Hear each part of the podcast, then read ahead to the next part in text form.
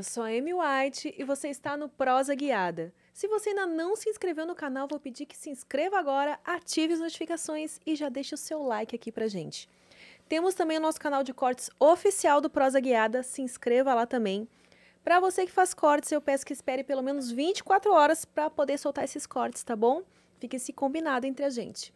Se você quiser fazer uma pergunta, deixar um comentário ou até mesmo fazer o seu merchan, acesse nv69.com.br, adquira suas Sparks e manda ver. A gente vai ler aqui a sua pergunta, seu comentário e fazer o seu merchan de um jeitinho todo especial.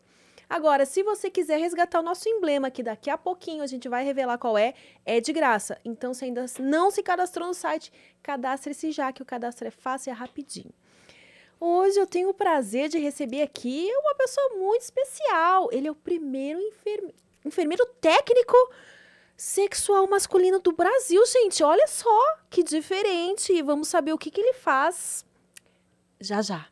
É o Ivan que tá aqui com a gente hoje. Tudo bem, Amy? Tudo bem com você? Tudo jóia. Muito feliz pelo convite, muito feliz também por estar aqui.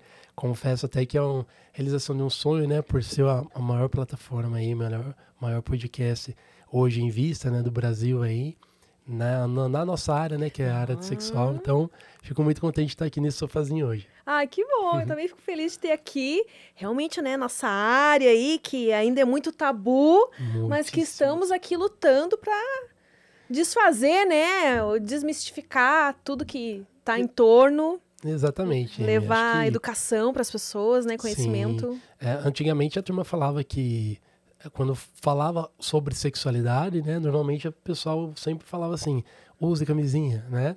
Ou não engravide antes de uma maneira que você não queira, que não é proposital, né? E a gente sabe que é muito mais além que isso, né, Amy? Então, para nós hoje estarmos falando de um assunto né, tão forte que nesse aí, realmente é porque a gente tem que ter bastante embasamento, ter bastante conhecimento, né? Então, não tem melhor lugar nem hora que agora. Eu já vou revelar nosso emblema de hoje, que a galera fica ansiosa. Eu gosto de ver a cara do convidado também, mostrando a arte e tudo mais. Vamos botar aí na telinha. A arte de hoje foi feita pelo PH Freitas. Sensacional. Muito bom. Imbrochável. Só que de verdade. Só que isso é bem de verdade. Né? Muito bom, PH Legal. arrasou. É, digamos que o imbrochável é, a gente tá falando do presente, né? Tem um passado aí também, né? A gente não pode deixar passar batida. Ficou sensacional. Muito bom essa arte. Para resgatar esse emblema, vocês têm até às 18 horas de amanhã é só acessar nv99.com.br barra resgatar. E o código é, passa a cola para mim, Vani, que eu olhei e já... Enfermeiro masculino é o código para resgatar esse emblema. Então corre lá no nv99.com.br barra resgatar, que até às 18 horas de amanhã vocês podem resgatar de graça esse emblema, tá, gente? E ter aí essa arte maravilhosa também. Muito legal. Ivan, me conta aí por que você decidiu ser enfermeiro? Quando que veio esse desejo? Exatamente, Amy.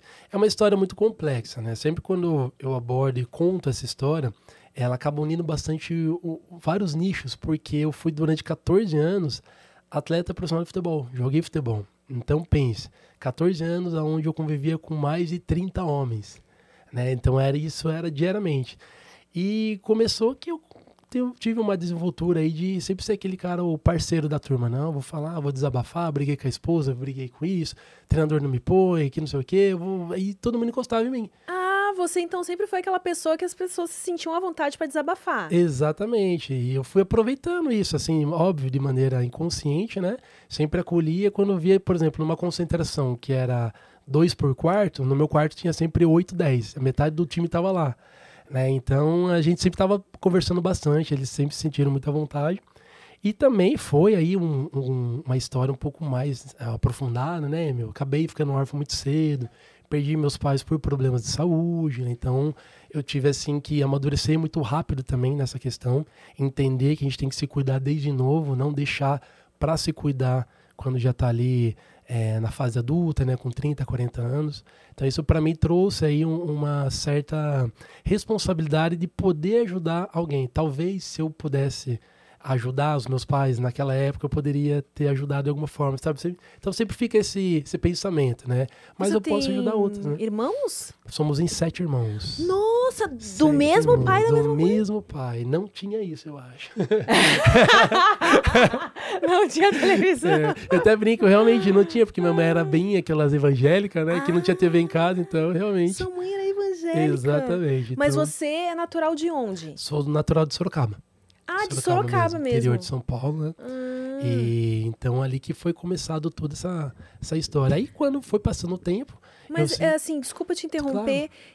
Eles partiram no- um- ao mesmo tempo, assim? Não, no caso, né, a, o meu, a minha mãe foi primeiro, né? Só que o meu pai, eu acabei não conhecendo ele, né? Então ele tinha muitos problemas aí com drogas, com bebida, etc e tal. Então quando eu fui para nascer, ele já não, minha mãe já era separada. Ah, né?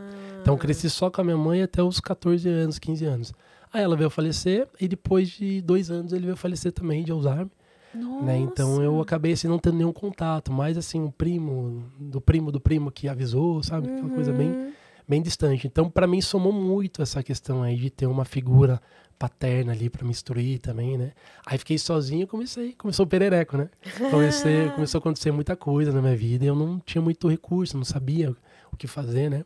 Então a ideia minha de ir para enfermagem hoje foi justamente por isso também, que eu consiga aí de certa forma ajudar um pouco essa molecada que tem uma história parecida com a minha, né? Até mesmo mais adultos que viveram a vida inteira sem nenhuma, é, sem nenhuma referência masculina, né? Então, acho que é importante pra gente estar abordando alguns assuntos assim, igual você mesmo falou no início, que é um tabu, né? Gigantesco. E tá na hora de quebrar, em 2022 já. É, pô. Né? E aí, como é que. E a sua experiência no futebol? 14 anos 14 jogando. anos. Na Como verdade, você foi eu- parar no então, futebol? quando eu fiquei órfão, né? Eu queria que que eu tinha que ter onde morar, então eu ficava nos alojamentos da- do- dos clubes, né? Então, quando tava acabando um, um contrato ali com o clube, eu já tentava fazer uns contatinhos para ir para outro clube. Então, ficava mudando de alojamento para alojamento. Né? Aí chegou uma certa idade ali que eu, bom, agora preciso me profissionalizar para ter um, um faz-me rir também, né? Um dinheirinho ali para me manter. Aí, graças a Deus, consegui, fiz tudo, tive é, bastante passagem por clubes assim de nome também, né? E consegui títulos, toda aquela né, que o, jogador de futebol é, é, quer atingir. Enfrentei Neymar, Ronaldinho, né? Toda essa galera. Então, Sério? No meu Insta, quem acompanhar lá pode ver, tem bastante vídeo lá também, né? legal. Então, assim, foi uma experiência que eu costumo dizer que às vezes eu acho que eu tenho uns 50 anos, né? Porque eu já fui de tudo também, né? E então eu fui pro meio do futebol, só que chegou um tempo que o futebol não é tão simples, não é tão maravilhoso como a gente sabe.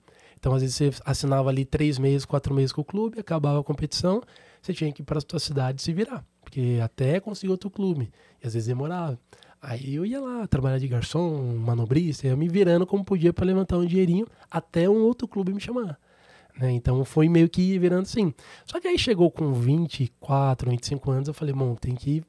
Já tem que. Não, já, já não tô milionário, né? Então eu vou ter que estudar um pouquinho aí para poder criar uma, uma saída, um plano B, né? Foi onde entrei para enfermagem com todo esse, eh, eh, esse histórico meu, né, da infância. Eu falei, bom, acho que é uma área que eu vou, pelo menos, vou, que, vou querer criar um hábito ali para estudar. E me apaixonei, tô até hoje. Acabei agora também trazendo esse lado sexual também, né, junto com o pessoal do Instituto Homem, que são meus parceiros lá, e a gente está fazendo um belo trabalho ajudando aí mais de 3 mil homens aí. E como é que foi na faculdade? Porque ah, geralmente na faculdade de enfermagem tem muito mais mulher do que homem, né? E Muito. ainda tem bastante esse preconceito, né? De tipo, ah, enfermeiro homem e tal. Como é que foi pra você, assim? Sim, na sala de aula eu cheguei, acho que na primeira turma tinha 34 e tinha eu e mais um só que era, que era homem. Resto era tudo mulherada, exatamente. E só que vai chegando um certo ponto que a galera vai desistindo, né? Vai de 34 cai pra 20. Porque é 20 complicadinho, você vê muita, você vê aquela parte mais Sim, difícil, assim, né? aprofunda muito, né? E tem os estágios também que é mais mirabolante, né? Que você vai diretamente pro, pro campo minado. Mirabolante. É, vai pro campo minado, ver corpo, sangue, né? Ai, meu Deus. Então tem muita gente que acaba desistindo no meio do caminho, às vezes não é isso que queria, né? Mas eu fui, eu fui bem persistente também, porque quando eu conseguia clube, eu tinha que trancar, tinha, ou transferir, Entendeu? E eu não queria largar de jeito nenhum. Ah, então você Os chegou estudos. a manter paralelamente por um Sim. tempo a faculdade com o Exatamente. futebol. Uhum, consegui ir mesclando, justamente porque eu não queria ficar assim tão dependente. Já vi que não estava milionário, né? Falei, deixa eu criar um plano B, então não desistir. Né? E, então, quando eu consegui essa formação, para mim foi uma conquista muito grande, né? Só que eu também eu sou meio chatinho, não queria ser, com todo respeito a todos os enfermeiros, não queria ser mais um, né? Ah, vou fazer aquilo lá, trabalhar no hospital ali, né? E acabou meu horário, passo o cartão, sumo. Não, eu queria um pouquinho a mais, né? Eu entendi mais ou menos essa necessidade. Foi quando veio a ideia do Instituto Homem aí, a gente acabou criando a enfermagem lá dentro. né? Então isso foi bem bacana, a gente faz um acompanhamento bem completo, digamos assim, com, com, com os homens, com as esposas também, que muitas vezes entram em contato com a gente, né? E agora a gente, graças a Deus, está num patamar bem, bem evolutivo. E como que você conseguiu se especializar assim nessa área? Então, na verdade, a enfermagem ela não tem uma especialização na área sexual masculina. né? você precisa o quê? Hoje eu tenho uma referência que é o Dr. Flávio Machado, um grande amigo, né, que me passou, é, é, me ensinou tudo que o mundo da sexologia ele abrange, né, com embasamento científico, comprovados, né, pela literatura da medicina também. Então, com o tempo, o que a gente faz? A gente, aí eu envolvi a enfermagem nesse programa. né? A enfermagem ela tem um lado que a gente chama que é a promoção à saúde, que você instrui, você leva informações para as pessoas para que elas não cheguem ao ponto de ter determinada doença, mas elas possam prevenir. Então a gente colocou esse mesmo projeto no Instituto Homem. É, então a gente faz hoje um acompanhamento com o paciente que antes dele saber se ele está conseguindo levantar ou não, ele tem que entender que às vezes uma diabetes dele alterada é que está resultando isso. E talvez ninguém nunca fa- falou e ninguém vai falar isso para ele. Aham. né? Então ele vai ter que ter um acompanhamento também para diabetes dele abaixar, para daí ele conseguir ter uma normalidade nas ereções dele. Então, para você colocar isso na cabeça de um homem, não é tão simples assim. É, né? porque o homem ele já tem esse histórico de já não gostar muito de médico de uma forma geral, né? Exatamente. Não querer cuidar muito da saúde. Tanto Geralmente, que- como você falou, é a mulher que marca Uhum. consulta pro Sim. parceiro, né? Exatamente. Tanto que tem muitos estudos que comprovam, né, que as mulheres vivem até sete anos mais que os homens, justamente por isso. Você ah, não é então só por uma coisa ah, biológica, uma questão biológica que as Não. mulheres vivem mais. É, É, por isso também, porque se cuidam mais. Você cuida mais, né? Desde os 14, 15 anos, vocês estão no médico. É, tem a é menstruação, verdade. tem o ciclo menstrual. Então, para vocês já é hábito. né? Inclusive, até do, ali do lado do, onde a gente trabalha, tem um salão, onde eu fui cortar cabelo lá, tava forrado de mulherada. Só mulherada e tal. E elas falando assuntos na maior naturalidade possível, né? Eu É, no falei, salão. É Exatamente. onde tem cada assunto. né? E eu fiquei sabendo de- de- da cidade toda lá, né? Aí você foi lá cortar o cabelo. É, e, e eu, como era a minoria, ninguém nem tinha um pra mim, é. Eu fiquei quietinho lá e eu comecei a ver o, o tanto que a necessidade que é, que do homem é o contrário. Quando a gente vai na barbearia, é o contrário. O cara falhou, o cara não teve ereção. Mas vocês contam essas coisas Hum. na barbearia? Só que o efe- efeito contrário, né? Ontem dei três seguidas. Ah, Ontem tava uma máquina. A mulher pediu água, né? Ah. Aí, então tem o re- efeito reverso. Da mulherada não, é aquela sinceridade mesmo, né? E aí, mas a mulher tava reclamando. Tava tanto reclamando quanto também elogiando, né? Ah, Então, mas mulherada fala mesmo, né? Fala aí, só que Fala é do natural. tamanho, fala do desempenho. Sim, dos é. minutos. A gente é um pouco. Nesse sentido, acho que a gente é um pouco mais Exatamente. cruel. Só é que- bem como você falou, o homem é mais de tipo assim, ah, fiz acontecer, não sei o É. quê. Entendeu? Só que aí que tem um porém, né, Amy? É, como todos os homens sabem que vocês são assim, então você tem que se preparar, né? Hoje a gente respeita, né, quem tem aqueles primeiros encontros noturnos pós-balada, né, que já vai direto, né? Só que é isso, tem que saber como você tá também, entendeu? Pelo menos um porcentinho de intimidade tem que ter, saber quem é a pessoa, porque se der ruim, a cidade toda vai estar sabendo.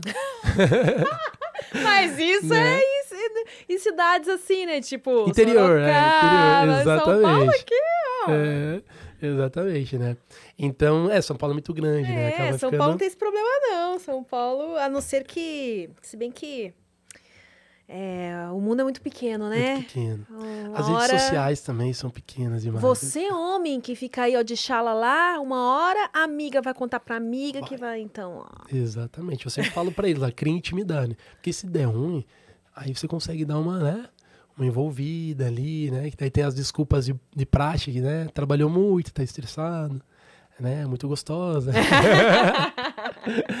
então acaba que ficando, a gente fica refém de vocês, não tem jeito mesmo. Né? A gente sempre, eu sempre costumo dizer assim para eles, ó, a mulher, ela também não, não aprende na escola, não aprende em casa sobre a nossa sexualidade. E nós temos um universo dentro da gente. Então, se a gente esperar que ela vá compreender, ela não vai compreender. Entendeu? Ela se preparou, fez o cabelo, pagou maquiagem, pagou isso, gastou ali uns 300, 400 reais brincando, chutando baixo ainda, né? Pra, pra, pra poder se preparar pra noite. Aí você, só porque pagou o motel, já acha que tá ótimo, né? Muitas vezes, não, cara, então a cobrança vai ter. Né? Então, determinadas mulheres, assim, já chegou na clínica e ela, meu, se não for agora, a gente vai ter que separar, entendeu?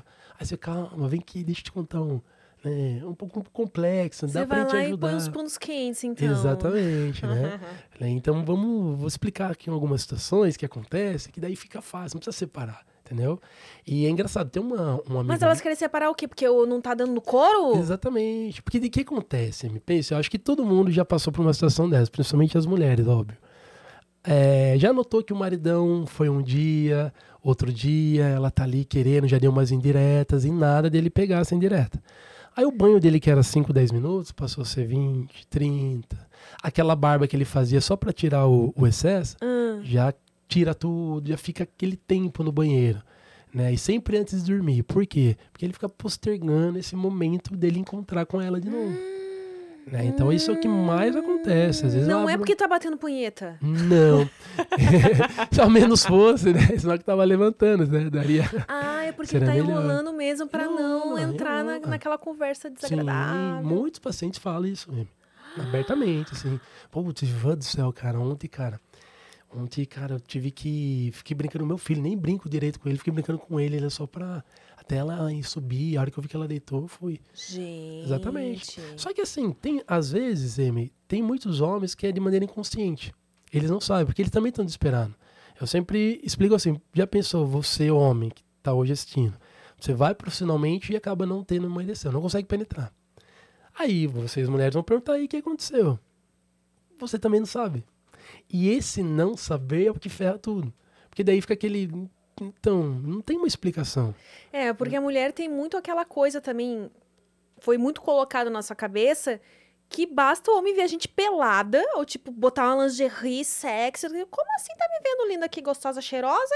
E não tá Uhum, querendo me comer, tá? Alguma coisa tá errada. Exatamente. E, inclusive, mulher fica muito ofendida quando leva um não, né? Fica. Agora o homem já tá acostumado a ouvir da mulher assim, ai, amor, eu tô com dor de cabeça, ai, hoje eu tô naqueles dias e tal.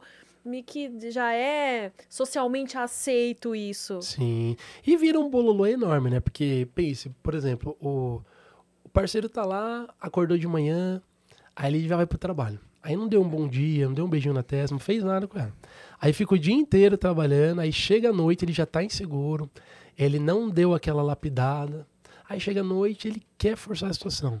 Então, assim, já tem vários pontos negativos para ele não conseguir ter uma, um ato sexual bacana. Né? Agora, se ele já sabe que ele está com dificuldade, primeiro de tudo ele vai procurar uma ajuda. Isso é de praxe, ele tem que fazer isso. Né? Para ele poder, português, claro, salvar o casamento. Gente. Quando a gente fala assim, nossa, mas como assim? velho? Realidade, gente. salvar o casamento, literalmente. Não tem amor que resista à parte fisiológica. Acho que uma hora que vocês vão estar no período ali, depois dos 30 dias, entrou no período fértil, que vai ativar o sininho, não tem jeito, né? E aí, vai fazer o quê, né? Ah, mas tem os sex toys, tudo bem, mas não é a mesma coisa. Pô, pra você- que, que você tá, tá casada com alguém? Então é Exatamente, então- depender sempre do brinquedo. Não, Exatamente. tipo, Então, é o que eu- legal, óbvio que é, é muito bem-vindo sim, que você ser ajuda muito. amigo e amiga, né? Do seu parceiro, parceiro ali. Só que se não, se não tiver um sexo bom, vai ser só amizade. Exatamente. Não, daí não é legal. E eu sempre falo pra eles, então assim, hoje a gente tem várias ferramentas para isso. Principalmente as tais, as tais figurinhas, né? Você manda lá pelo, pelo aplicativo lá, já vai amaciando, entendeu? Ah, Como ela- assim? Manda uma figurinha ali, besteirenta, durante o dia. Ah, Entendeu? entendi. Tipo assim, durante o dia. É, durante o dia, já vai atiçando ali, ah. amaciando. Exatamente. Por que que acontece? Homens, a gente é muito... é, é, nós, dependemos muito da nossa parte neurotransmissora, né? Indo um pouco ali pro lado fisiológico da coisa.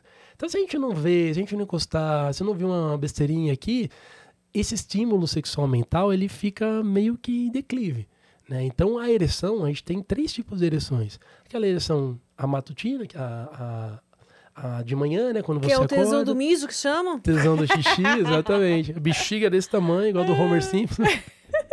Ó, agora tô bem, não é? então tem essa ereção, né? Aí tem a do estímulo mental, que eu tô aqui pensando, e tem do toque, né? Vai lá, encosta, ele tem a ereção. Então, se você tem uma dificuldade de ereção, você não vai ter nenhum dos De três. qualquer um. Ah, tá. Mas entendeu? então, se um desses três começa a a apresentar, já tem que correr. acende já o sinal Sim. que é alguma coisa errada. Exatamente. A não ser, sim, tem a parte psicogênica que a gente aborda também, né? Por exemplo, é, perdeu um ente querido, perdeu a esposa. Então, dá um tempo, realmente, deixa tudo voltar ao normal para você adquirir esse estímulo de novo. Mas agora, assim, de manhã, já faz muito tempo que não tem uma ereção é, matinal. Aí alguém encosta, nada, igual você mesmo falou, lingerie, o caramba, quatro, e nada, não levanta. Cara, não tá normal.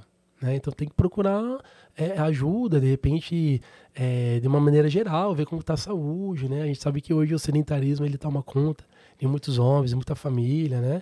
Isso é um ponto que acaba negativando ele. Então é muito complexo, né? Para o cara simplesmente falar assim que ah, hoje tô com dor de cabeça. Não cola, não essa desculpinha não cola mais, né? Então, até mesmo eu falo até às vezes pra ela, assim, falei, Ellen, hoje eu tô com uma dor de barriga gigante. Nem que você queira, não vai acontecer nada. Mas amanhã, fique tranquila. Tipo A Ellie é assim, sua namorada? é, meu namorado. Então eu já preparo ela já, porque, poxa, eu vou falar não hoje. Quem, igual você me falou, quem que, quem que vai aceitar receber um não? Na pessoa que você tá depositando a confiança pra ter relação, né? Então isso tudo envolve muito. Eu falo pra eles, então, ó, vai mandando figurinha, entendeu? Vai lapidando. De manhã, pô, faz um, um cafezinho ali, um pãozinho de queijo. Lava uma louça, né? Simples, né? Ah, desatarefa a sua parceira, É. porque, tipo assim, a mulher, ela é muito mais atarefada pela carga, né, que se coloca em cima. Tipo, Sim, há uma cobrança maior da mulher na questão de ser mãe, mulher, tem que estar sexy, o trabalho, não sei o quê. Se o cara não ajudar em casa, não ajudar a desatarefar, a, a mulher tá, a mulher já é muito mais aqui, né? uhum, exatamente. Se ela tiver com a cabeça cheia de coisa, é difícil ela ter vontade É, também. tem os de- filhos também, né? Que é- às vezes acaba tomando essa preocupação. Então a gente tem que aproveitar que as mulheres, elas são sensitivas. Então se a gente der um carinho, um toque, ela pode estar, perdão a expressão, ferrada na vida, devendo para tudo quanto é lado, mas vai acontecer alguma coisa. É diferente de nós, homens, né? Então a gente precisa alinhar. E se o casal não entende isso, é mais um casal que com o tempo acaba se separando, definitivamente. Então, as maiores reclamações lá com a Carmen Unicorn. Ah, mas assim, antes de começar na parte da- da- das reclamações, o que, que aparece mais a, a, a galera reclamando? Por que, que É. você acha que, que é tão difícil pro homem procurar ajuda? É, quando a gente fala em tabu, fica uma coisa muito clichê. Né? Então eu sempre tento dar uma contextualizada. Né? O que acontece? Antigamente, tudo hoje, por exemplo, o procedimento que a gente utiliza hoje, é, tem embasamento científico comprovado de 15 a 20 anos para cá. Então, assim, um, um, um adulto que tem 50 anos, há 20 anos atrás ele tinha 30. Então ele já tinha iniciado sua vida sexual. Então ele tinha o problema, só que ele não tinha recurso.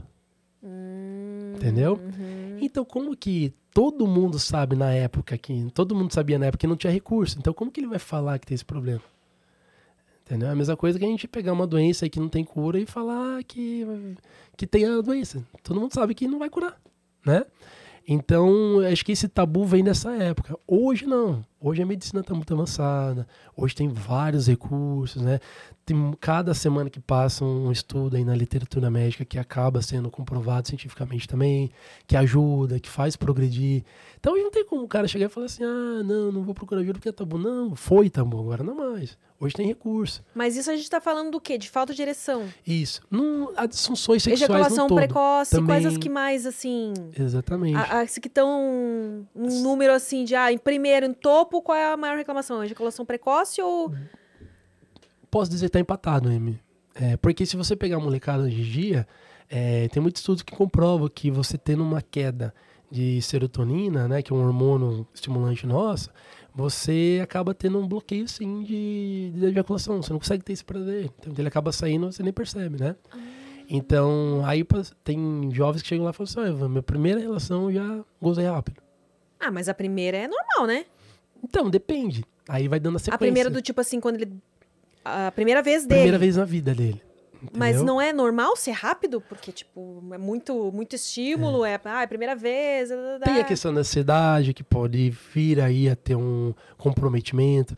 Mas posso dizer assim, pela nossa experiência em clínica, que não. Não é normal. Sério? É... Nossa, eu jurava que era normal a primeira vez. Então... Tipo assim, então, Hoje, Deu uma sentada, acabou. É, acabou, exatamente. Né? Fora. Né? É, igual eu falei, tem um lado psicogênico que às vezes o cara criou. Eu, já aconteceu isso comigo também, né? Pô, desejei uma pessoa ali e tal meses, meses, meses, a hora que consegui, nossa senhora, né? Parecia que o coração ia sair pela boca, né? Uhum. Então acontece, né? Mas aí é uma questão que depois, com o tempo, fui ficando um pouco mais maduro, fui sabendo lidar.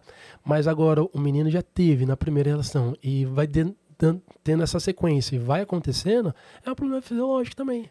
Né? Tem um probleminha fisiológico constando ali. Só que daí que tá. E onde que ele vai ajudar? O pai nunca conversou com ele. Aí procura na internet e não dá pra saber o que é verdade e o que é Vai é mentira. achar que tá morrendo, né? Exatamente. Você procura a causa na internet, tá com câncer, tá com Nossa sei lá o quê. Senhora, Vai morrer amanhã. Então eu acho que no geral, assim, tanto que se a gente for pegar muitos pacientes hoje, muitos homens, né? Falar assim, muitos homens que possuem a dificuldade de ereção, que é de levantar o parceiro, lá atrás eles já tinham ejaculação precoce. Então ela foi desencadeando com o tempo. É como se fosse uma evolução, tipo Charizard, assim, ah. Pikachu Charizard. Uhum. né? Então foi meio que evoluindo, entendeu? Porque daí tem uma complexidade de, de estudos fi fisiológicos comprovando isso, essa progressão negativa dele. Né? Então, aí o cara já adquire doenças crônicas degenerati degenerativas, como hipertensão, diabetes. Aí vai juntando aquele combo lindo, né? Vai juntando e o cara começou lá atrás. Então, do, dos jovens de hoje em dia, assim, o que, que você acha que, que, que, é o maior problema ou todos esses, assim, contribuem? O, o, sedentarismo, né? Imagino, porque, tipo, todo mundo tá muito mais nas redes sociais, videogame, blá, blá. Uhum. Uh, o pornô, que pornô. começa ali muito cedo já, né? Exatamente. Aquele muito estímulo visual e tal. E desses dois, assim... A, é, a ejaculação precoce. Ou, Até... ou existe uh, também problema fisiológico mesmo que é da pessoa. Tem, Esse deve ser em menor é, número, Tem né? problemas patológicos, como a doença de Peyronie. O que, que significa? É a curvatura do nosso parceiro. Ele se curva. Muitas vezes por lesão, né? Aquela, aquela modalidade onde você entra na casa de cima, na casa de baixo, e do nada acerta o meio, né? Então aí rompe ali a túnica albugina, que é o corpo do pênis, né? Forma uma fibrosa e com o tempo... Tipo, então o pênis quebra mesmo, é, pode quebrar. Como assim. se fosse, é, exatamente. Não como quebra de fato porque não é um osso, né? Mas Isso. ele... Mas ele rompe, rompe ah. toda aquela ah. inervação dele e com o tempo o sangue vai continuar passando, né? Só que ele, como se fosse uma plaquinha assim interditada, ele tem que dar a volta. Né? Então essa volta que ele acaba essa parte, não tem mais sangue. Mas agora me surgiu uma curiosidade aqui se acontece esse acidente. Vai lá, tipo, né? Errou, uhum. uma mulher sentou num lado meio... Isso. Deu, foi dar uma quicada quando voltou, pá! O que que faz pra consertar? Então... Coloca uma faixa em volta. e faixa o parceiro? Chama cruz, cruz vermelha. então, nesse Nossa, caso... Deve horrores isso, hein? Dói, dói bastante, dói bastante. Ele fica bastante com hematoma, né? Porque rompe ali. Fica tudo roxo. Isso, acaba rompendo ali algumas ah, inervações, né? Então ele fica bastante com edema. O que acontece? Nesse caso, tem dois pontos. Uma, tem que analisar o tamanho da fissura que aconteceu na túnica bugina, ou seja, o tamanho do rasgo que aconteceu ali, né? Digamos assim, para ficar mais entendido. Porque se for algo pequeno, aí de repente uma melhora da circulação, ela consegue ali aos pouquinhos ir se acertando. Mas se for uma coisa, só que é difícil romper muito pouquinho, entendeu? Porque na hora ali, como que, ah, eu vou controlar, calma, desça em câmera lenta, é. quebrar lentamente, não tem como. Vai vir tal, quando entendeu? For, quando então, já foi, né? É igual a batida, bateu o carro, não, só deu uma encostadinha, né? É. Então ali não, ali então vai ser na força né, nessas duas posições primordiais aí, que é quando a parceira está em cima, né? E quando você está na posição de, de, quatro apoios ali, que você vai fazer o, o entre-sai ali, acaba pegando no meio. Aí você está numa volúpia que não dá para você coordenar a velocidade. É acidente. Acidente a gente não prevê. E aí, o que, que faz pra consertar? Aí tem que procurar o médico responsável, né? Procurar um médico urologista para poder analisar Vai num urologista, então. Isso, procura um médico urologista que ele vai saber. Ou já vai ali- direto na. Como é que é? Na unidades de. É. No pronto-socorro. Então, no pronto-socorro, eles vão fazer esse encaminhamento, né? Porque aí precisa de uma infraestrutura para lidar com isso também. né? E, então, ele precisa ter um acompanhamento. né? A gente sabe que hoje as unidades é, básicas de saúde, pronto atendimento, tem vários amigos médicos, às vezes, eles perguntam para mim até, o Ivan, cara, tem um caso aqui assim, cara. Aham. Tipo, não é do meu, da minha especialidade e tal, né? Então, você acaba ali instruindo também, informando, já aconteceu já, já aconteceu de madrugada também, né? Me é, ligaram, madrugada, né? é, onde tudo acontece, né? E aí ele precisa, né, procurar um médico urologista para poder avaliar a causa, ver se de repente vai ter que fazer uma cirurgia, né? Ou, então, assim, é bem complexo, por isso tem que tomar muito cuidado, principalmente quando a parceira vai em cima.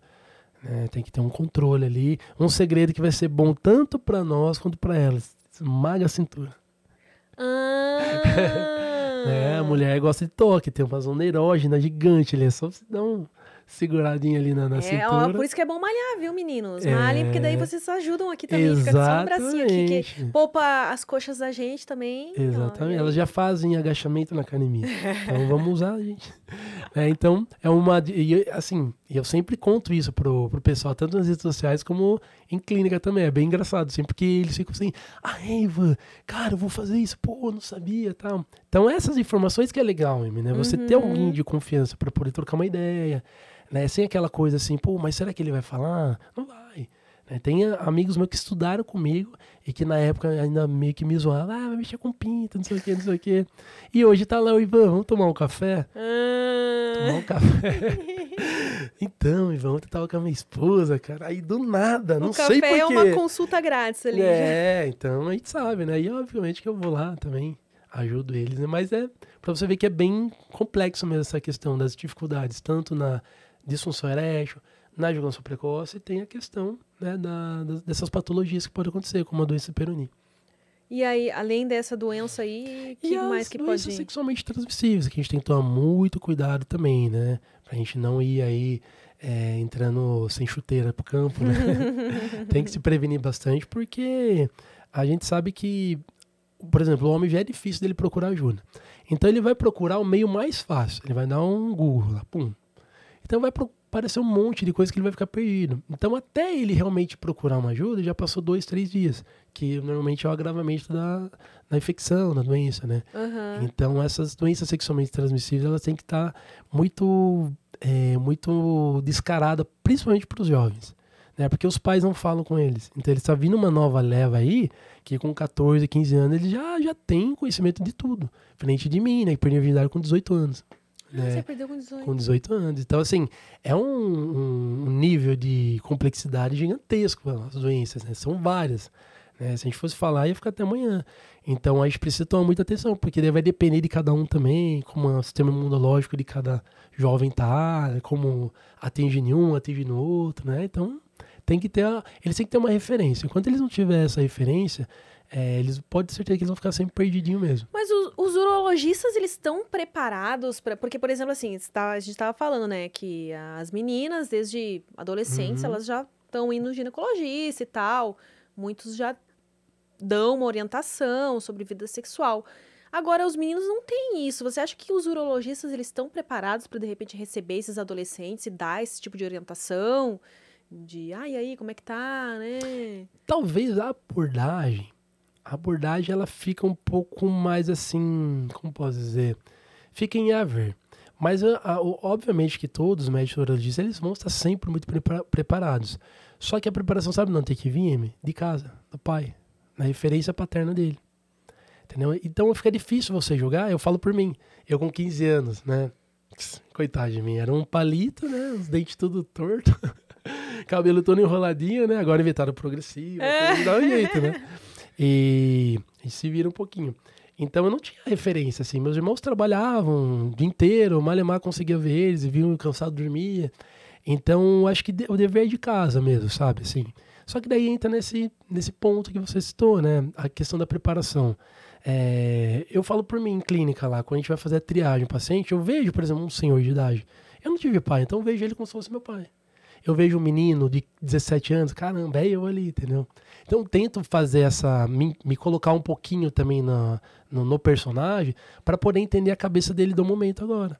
Né? Então não dá para eu entrar com um monte de palavra acadêmica para ele que ele não vai entender. Então tem que falar português claro, né? Pipi, duro, tem que ser desse jeito mesmo, entendeu? Uhum. Então isso eles conseguem daí ter uma certa tranquilidade em abrir outros pontos. Aí você vai puxando, vai puxando, né? Então, assim, os médicos, é óbvio que eles estão bem preparados, só que às vezes de falta de casa, falta alguém falar para eles que eles estão lá esperando eles. Né? Então, se os pais começarem hoje, daqui para frente, principalmente os meus amigos que já têm uma porrada de filho aí, vai instruindo, bateu 13, 14 anos, já tem que começar. Começar a conversar, ser o parceiro dele de verdade, ou o pai amigo, né? Para ir direcionando, para não acontecer nenhuma catástrofe futura aí. Você acha que bater punheta de camisinha ajuda a, a se acostumar com a camisinha ou nada a ver? Não, essa daí na verdade é um mito que a turma colocou, né? Justamente porque a sensibilidade da glândula ali, nós temos aí entre 3 a 4 mil terminações nervosas. Então dá pra gente explorar tranquilamente. Né? Então, assim, até mesmo você comentou a questão dos, dos vídeos, né? Dos vídeos adultos. Sabendo usar, eles são uma ferramenta muito importante. Porque você vai aprender a ter o controle, né, da masturbação. O problema é que ninguém vê o encanador chegando. ninguém vê o contexto. Ele já Pula direto, né? É, quem nunca, né, Marcelo? Já dá aquela adiantadona lá para ver o papá, né?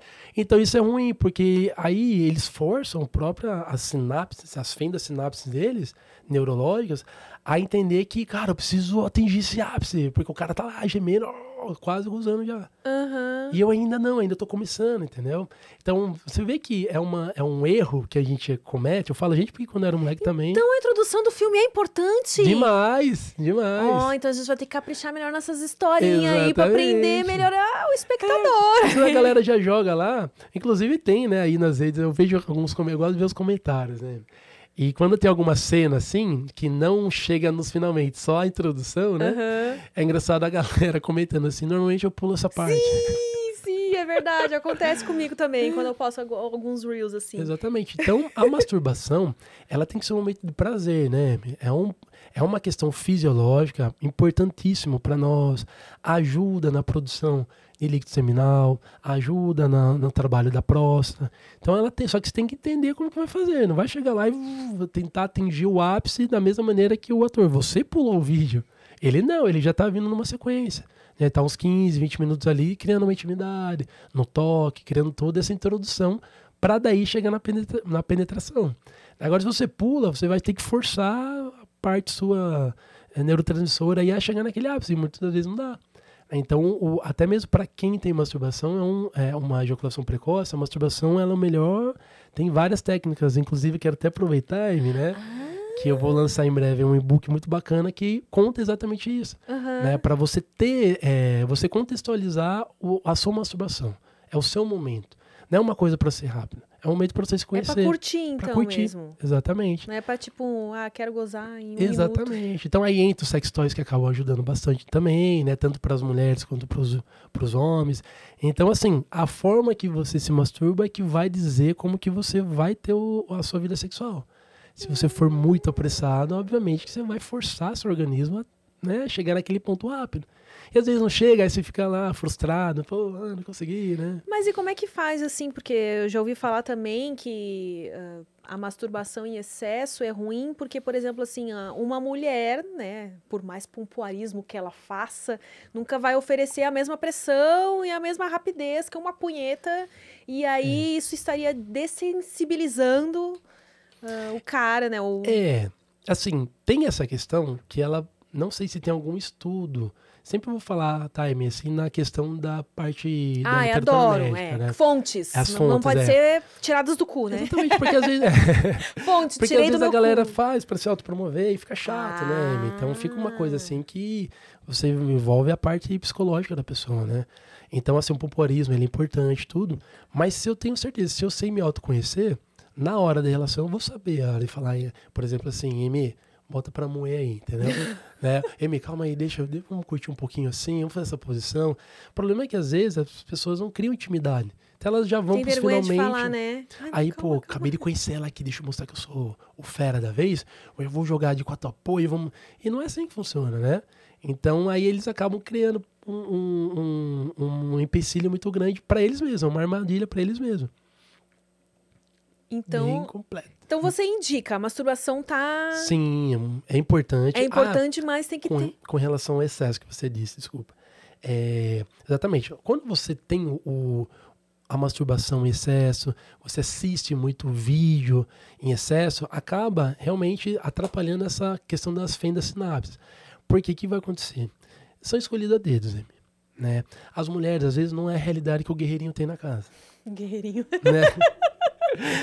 Né? Então ele olha assim, pô, caramba, né? Não sei o que, tal, mas chega em casa, não é aquelas coisas. Então ele já formalizou na mente dele, entra na, na questão do estímulo sexual mental, né?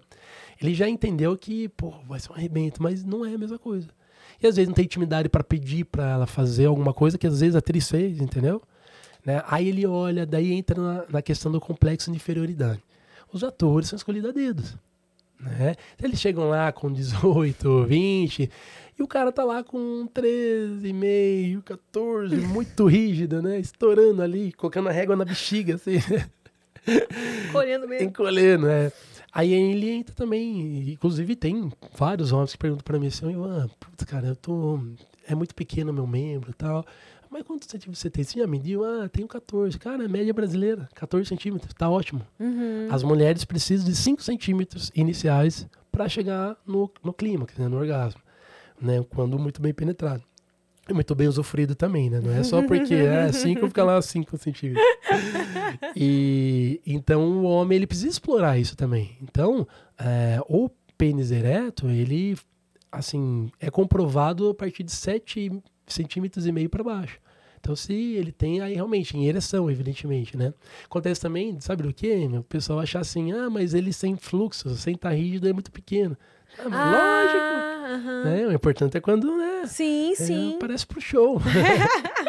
é, quando tá descansando É, até quando tá eu- mole, é, só serve pra fazer xixi mesmo. Exatamente. então. Quando a gente dorme, a gente não se encolhe inteiro, assim, né?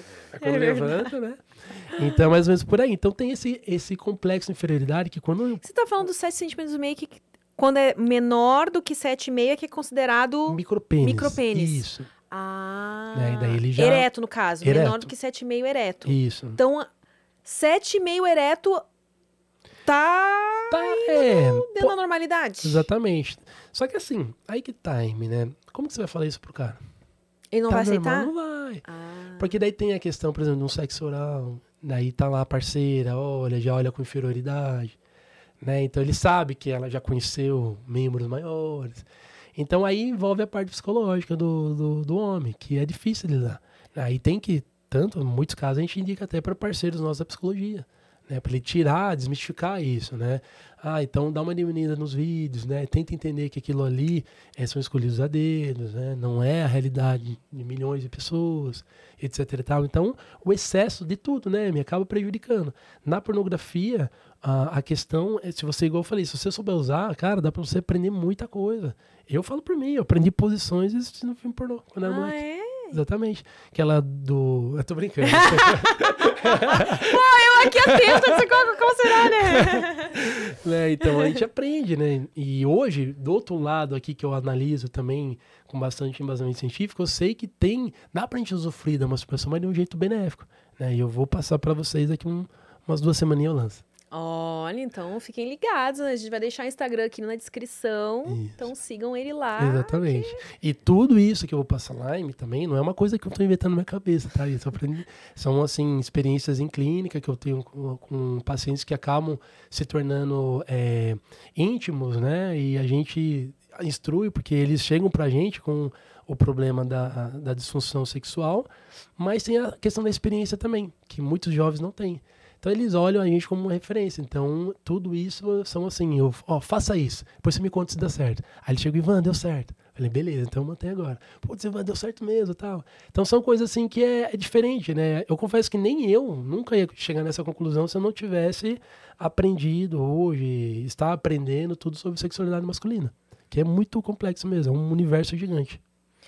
E você já. A gente sempre ouve, assim, né? História de acidentes que aconteceram, Uhum. de pessoas que chegaram em pronto-socorro, em situações, assim, complicadíssimas, que enfiaram lá o pau onde não devia. O que, que mais assustador, assim, você já viu nesse caramba, tema, assim? Ó, eu não, pra não falar que nunca aconteceu, aconteceu O uma vez. enfiou o pau no buraco da piscina. É, é, tem uma modalidade que o pessoal usa aí que ele acaba assim sendo um pouquinho perigoso, que é um como se fosse um anel que você coloca. Aquele anel peniano? Isso, Que vem de sex shop? isso. Né? Só que esse, esse dá pra usar. O de né? sex shop tá- é seguro, pode? Esse é seguro, dá pra usar. Tá. Só que daí, acho que a pessoa não entendeu qual tipo de anel que era e colocou um anel. Um anel, anel de dedo. De dedo. Quando ele tá. Meu Exatamente. Mas entendeu? é- era aquele anel que abria, assim? Nada, anel, porque ele pegou sem fluxo. Sem fluxo, sem fluxo desse tamanho. Enfiou no pau mole? Só que daí vai acontecer o quê? Exatamente. Meu Deus, ficou preso no anel. Ficou preso anel. Cortou a Entendeu? circulação. Não, na hora, só que começou a dar um revertério nele, porque o sangue tá querendo ir, não tá entrando, porque tá. Não, imagina o desespero. Meu Deus, meu pau tá preso nesse anel. Nossa senhora, exatamente. Foi essa a história de um amigo meu aí que ligou pra mim de meu. madrugada. Nunca É, um amigo meu que, que no caso ele é médico, ele ligou pra mim, "Van, cara, aconteceu isso. O que, que eu Como-" faço? É, daí eu falei, ó, tem que ser. Traz um soldador aqui. jeito, Aquela máscara, né? Aí fizeram o corte e tal, né? Mas é, aconteceu. Peraí, é o corte do anel, né? O corte do anel. Perdão. O corte do pênis. Aí ela, caraca, cortar cortaram o anel daí. E, cara, e é bizarro, né? Pra você ver, a, Amy, a importância de você conhecer, tem instruções, tem informações, né? E hoje a gente tem a internet na mão, então dá pra gente, mesmo ah, é, nem eu que na época não tinha celular, que era órfão, não usei essa desculpa, né? Eu apanhei, sofri bastante, né? Passei vergonha, mas assim, superei. E hoje tá tudo certo. E hoje tem internet, hoje dá pra você pegar o celular, jogar lá e, aprender Então vamos coisa. lá, gente. Anel peniano é um negócio que você compra em lojas especializadas, vulgo sex shops. Ah, geralmente é de silicone, Tudo né? Um material. E você coloca no, pelo né? coloca no pau quando ele tá duro já, tá bom? Que fique Exatamente. claro. Não. Exatamente. Então, assim, tem esse, é, Isso foi o que aconteceu diretamente, sim, com uma participação minha na, na questão de informação. Aham. Mas a gente sabe que tem. E já ouviu histórias de mulher, é verdade? Mulher que pegou o cara traindo, cortou o pinto do cara. aí- Então, eu vejo assim pelas matérias, né? Só que Dá aconteceu. pra colar de volta? É, Ó, tem uma. Não dá. Se acontecer, o que, que faz? Guarda num potinho e vai correndo. Aí tem, né? Dependendo do corte, como for, né? É. Tem as próteses penianas que dá pra tentar, sei lá, de repente ajustar alguma coisa, né? Mas se definitivamente cortar literalmente assim mesmo. Já aí, era. É, infelizmente. Vai ser tal. Não sei se alguma cirurgia consiga. Eu pelo menos nunca vi. Né? Se alguém fez, por favor, mande um, um alô aí e mostre. Cirurgias de aumento peniano. Existe alguma atualmente que Então, e aí que tá. Não tem.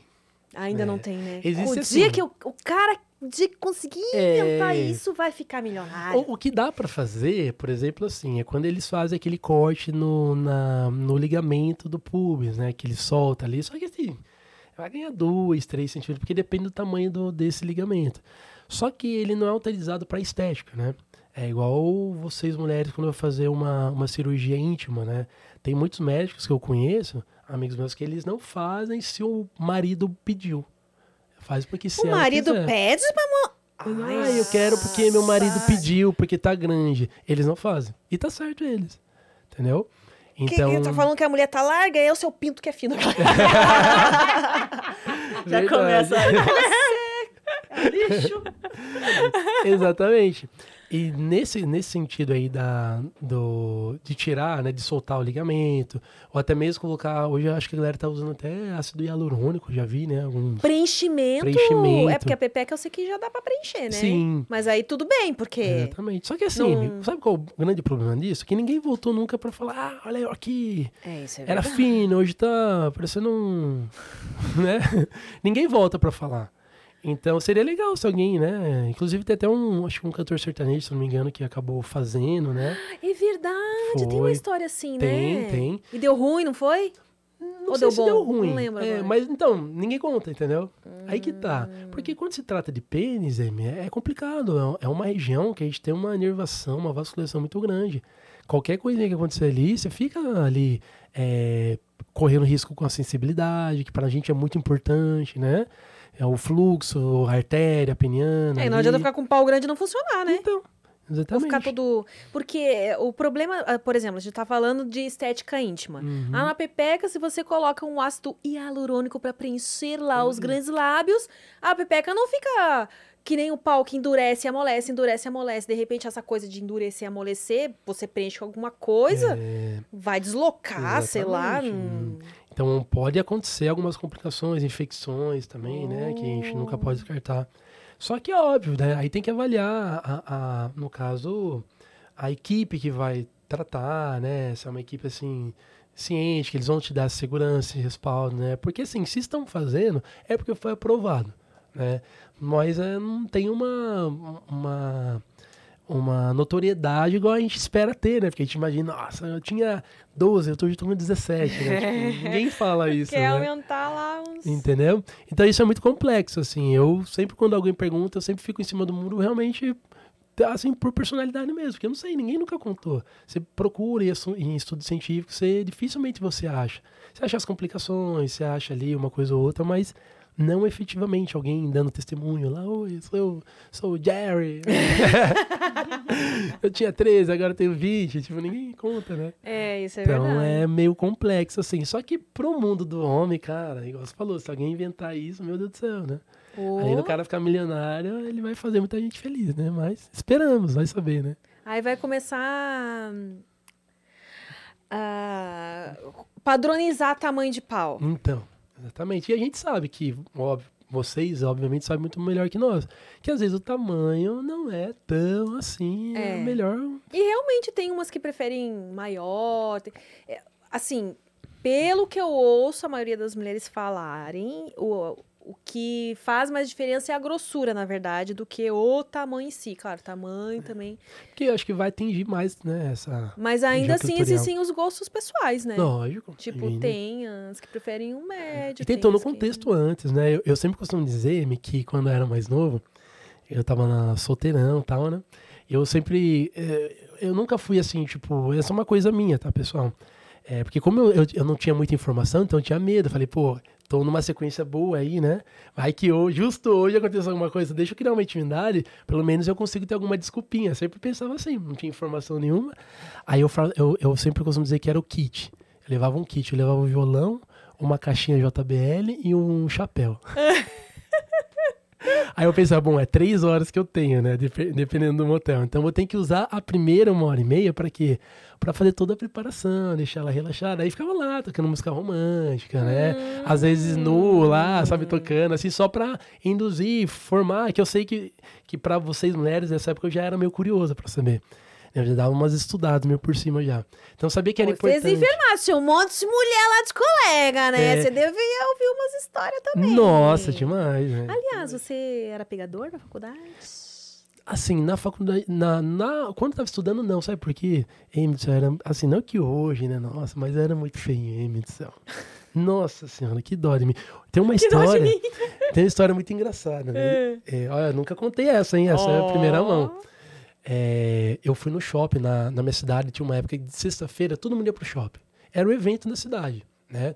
E eu, na época, imagine, sozinhão, não tinha nenhum puto no bolso. Ia lá com um tênis de futebol de salão, uma bermuda tectel e uma camisa polo até o último botão pregado, com a sobrancelha marca do Caio Castro, emendando tudo, cabelo enroladinho, né? Aquela magreza torta, porque cresci muito rápido, imagine, cheio de espinha na cara, aquela pele oleosa, enfim, nossa, que dó de mim fiquei. Aí eu, todos nós estávamos lá, assim, os meninos, os meninos, tudo, né? O pai levando perfuminho, nem perfume tinha, nem desodorante tinha na época. Aí tinha duas meninas que ela falou assim: é, Ivan, vamos lá, chegando as duas. Aí eu assim, olhei as minhas mó bonitinha, tudo, né? Patricinha, eu falei, ah, vai que eu vou atrás, né? Vamos que vamos. Aí ele foi, oi, tu chamou uma tal, e eu fui na outra. Nessa que eu tava indo na outra, M, sem brincadeira, essa menina olhou pra mim, ela começou a fazer um semblante, tipo assim, ai meu Deus, saiu correndo no meio do shopping, assim, de susto. Nossa. Aí, eu, aí o segurança veio assim, quando tá acontecendo alguma coisa, meio que me intimou, eu falei, não, ela saiu correndo, não entendi Nossa, também. deve ser. Foi, então tipo assim, era muito estragadinho. aí se eu mostrar as fotos pra você depois aqui, ô, você vai ver. E E como é que você fez? Porque, pô, deve ser bem, assim, pra um adolescente É. passar por esse tipo de situação, deve ser por isso que eu bem, perdi a assim, virgindade com 18 anos. né? Porque aí, aí teve um bloqueio muito grande na época. O chefe falou, "Ô, vamos lá, vai ter umas minhas. Eu falei, não, eu vou jogar bola. Aí comecei a jogar bola. Acho que foi por isso que eu fui pro mundo do futebol. Ah, né? pelo menos você foi ali pro lado do esporte, né? Sim, pelo menos, né? Aí fui, ali depois com o tempo, colocando um aparelhinho aqui, eu tô ali, né? Fui, né? Ficando um pouco mais vaidosinho. e Foi colocando um shape? É, ainda foi ficar um pouquinho assim, meia boca, mas. E agora imagine quantos desses não tem, né? Pois por aí, é, né? É muita gente, né? Então, que dica você daria pra esses jovens que estão nessa fase aí do, não do acelere. patinho é, feio, digamos assim? Não né? acelere o tempo, né? Procure muito mais mostrar a essência, quem você é. Porque, assim, eu mesmo feinho, às vezes eu dava uns beijos nas meninas bonitinhas, mas porque eu era legal, era engraçado. Então eu levava violão, eu ficava lá tocando as musiquinhas e tal, né? Então, meio que romantizava a cena. Às vezes eu olhava assim, ah, não tem ninguém passando mesmo. então, acho que o grande, é, o grande ponto, assim, essa molecada nova que tá na fase da puberdade, com espinha na cara, é não apressar o tempo. A gente vê, às vezes, assim, jovens fazendo procedimento estético, e é a- a- nem formou ainda a genética dele dire- direito, né, a fisionomia dele, e acaba fazendo procedimentos que depois acaba se arrependendo, porque muda a cabeça, muda uma, uma porção de situações. Se respeitar, é, é, agir na fase mesmo como tem que agir, né? E deixar as coisas rolar. Depois, com o tempo, vai entrando ali, a vaidade, um pouquinho, você vai mexendo aos pouquinhos. Igual um carro, né? Vai mexendo aos pouquinhos. e aí, então, sua primeira vez foi com 18, 18 anos, anos. Foi com Eu- uma namorada? Não, né? Não foi, não foi. Foi uma na época da MSN ainda. Não sei se pode falar. Pode, Pode, né? É. pode. Foi na época da MSN ainda. Aí meu irmão tinha acabado de colocar a internet em casa. Eu, nossa, aquele vício, né? Até 4 horas da manhã. Tá. Ah, Aí eu, e eu lembro ainda que antes de colocar em casa a internet, eu ia nas Lan House. E tinha câmera. E, meu, na MSN a molecada sabe, né? É, a turma de 90, 90, 92 pra baixo sabe que quando você viu uma câmera ali, você já queria pedir nudes, aquela coisa da juventude, né? E minha câmera tinha, porque era na Lan House, né? E as meninas ali ficavam clicando, assim, eu deixava ela meio que do lado, assim, pra não ver meu rosto. Ah. Eu marquei o encontro sem a pessoa me ver. Ó. Você viu? Eu era bom disso, hein? É, você era bom de lábia, hein? Porque a É. pessoa ir lá e arriscar. Exatamente, né? Então eu tinha que ter um recurso. Falei, bom, dinheiro eu não tenho, carro não tenho pra ir buscar. E ela foi de ônibus ainda. Em Sorocaba tem uns driverzinhos que tem, é tipo um motel pequenininho, né? Você paga 20 reais, fica lá 3 horas, Ah, né? aquela higiene maravilhosa. e eu lembro que quando eu fui, foi muito engraçado, porque daí eu peguei ela no ponto, levando, entramos a pezinho lá e tal. gente. Só que a hora que eu cheguei no quarto, eu nunca tinha feito, né? Só que também não podia demonstrar, né? Ah, Aí eu escutei o vizinho. Nossa senhora. Desdrinchando. Toc, toc, toc, aquela gritaria, aquela gemissão. Eu Falei, nossa, e agora, né? E ela, assim, e ela já era mais assim, moleca de vila. Ela, nossa, olha que tesão, hoje é hoje. Não sei o Ah, ela tem. já foi? É, Pronta eu falei, nossa, né? E agora, né? Aí e eu você lembro. com vergonha de dizer. É, exatamente. Aí eu fui, fui, fui. Na primeira, assim, eu não conseguia. Eu fiquei tão nervoso que aí que eu falo, entrou a parte neurotransmissora, bloqueou, né? Todo aquele desejo, aquela vontade que eu tinha, com medo. Isso acontece também com a dor, né? Quando você tem uma dor ali, igual citei, né? Acabou ali entrando no lugar errado, acabou dolorido, ficando dolorido, você tem um bloqueio, você acaba realmente, você não tem mais prazer, você tem dor, é diferente. Fica na mesma região do hipotálamo ali. Então, é, que manda essas, neurotra essas neurotransmissores, essas, neuro essas, é, essas transmissões. Então, foi muito complexo, porque daí eu, caramba, e agora? Aí ela lá, toda fogueta e nada, não levantava. Aí depois, fui ficando mais calmo, com estímulo, ela também, obrigado por me ajudar na época. Foi, não, é normal, calma, assim. Ah, ela foi tá? fofa. É, foi, foi fofinha. Aí, Aliás, qual você acha que é a melhor a maneira de uma mulher reagir quando um cara brocha? Então, tem que tranquilizar, porque ali já tá dizendo que realmente tá com alguma dificuldade, né? Então não vai ser ela ficando brava, ela exigindo que vai acontecer dele obter E uma nem ereção. achar que a culpa é dela também, né? Exatamente, Oh. não. Porque às vezes nem ele sabe, né? Quantos casos, o Ivan, eu tava numa sequência boa, do nada, fui lá, não aconteceu nada. Entendeu? Só que daí você vê, às vezes o cara trabalhou o dia inteiro, é, tá assim com uma taxa hormonal gas- é, desgastada de maneira muito brusca, né? Passou muito estresse, entendeu? Tá ali, às vezes, com um problema ou outro. Então, isso ele faz um tempinho que ele não tem esse estímulo sexual mental. Então, ele vai chegar na hora ali, pode acontecer dele ter uma falhada mesmo, entendeu? É óbvio que se for recorrente, aí já tem que procurar uma ajuda. Mas assim, uma vez ou outra, todo homem vai falhar uma vez. Isso é inevitável. É, que eu acho que o problema é quando fica tão traumatizado que aconteceu e aí todo, quando vai acontecer de novo ficou com aquilo na cabeça, né? E aí começa a repetir. Ai, meu Deus. Sim, exatamente. É igual. o- Sei que é uma comparação meio esdrúxula, mas é igual o São Paulo hoje contra o Flamengo no Maracanã. Já tomou dois. Já vai estar no Maracanã e não... só cumpriu os 90 minutos, né? Com a mesma coisa. Ele falhou a primeira vez. Pra ele pra uma segunda, bem, ali, não, hoje vai estar tudo certo, é difícil. Porque provavelmente ele não foi procurar saber qual foi o motivo. Então ele vai achar que é algum problema um pouco mais sério. Aí é onde ele fica postergando, fazendo a barba mais tempo, demora no banho, espera a mulher dormir, né? Aí depois você chega e fala, ah, você dormiu. Mas aí eu te cortei. Aí ela te ajudou, então. Isso. Aí ela me ajudou, foi super fofinha. Aí ficamos ali umas meia hora trocando uma ideia, daí começou algum estímulo novamente, aí consegui ter ereção. Aí foi. O, o vizinho foi embora também, já tinha Ah, dado as parou três de horas. Ficar, né? parou de jogar pressão em mim. né? Aí eu consegui, né? Mas assim, foi uma experiência e tanto. Eu conto sem nenhum problema, né, meu? Acho que tem muitos jovens hoje em dia que vão passar por isso e podem passar por isso. Por isso que é legal falar, cria nem que seja 10% de intimidade com a pessoa. Né? Porque daí numa dessas, se ela vira, ah, não, pô, você me fez chegar até aqui pra isso, aí já era, eu ia me sentir É. o cara mais horrível do mundo. Essa intimidade é que às vezes as pessoas confundem e acham que, ah, tá, mas eu preciso estar apaixonada, eu preciso estar no Não. relacionamento. É, é um- uma intimidade que, pô, você tá. Mesmo que seja só pra transar com a pessoa, né? É os Precisa 10%. ter um. um 10% ali, ó. Só pra conversar olhando não no olho. precisa, ah, não é? Não tá dizendo que você vai convencer a mulher Sim. que, ah, você tá apaixonada nem nada. Isso não se faz, né? Não é, pra É. mentir que tá Sim. sentindo algo além do que realmente sente. É porque vocês vão correr, né? É, né? É. Porque também tem cara que acha que toda mulher quer sempre um... Quer casar, ter filho. É. Não é assim. Tem os PA da vida. Pra quem não sabe PA, procura aí. Né? E um- amigo? Exatamente.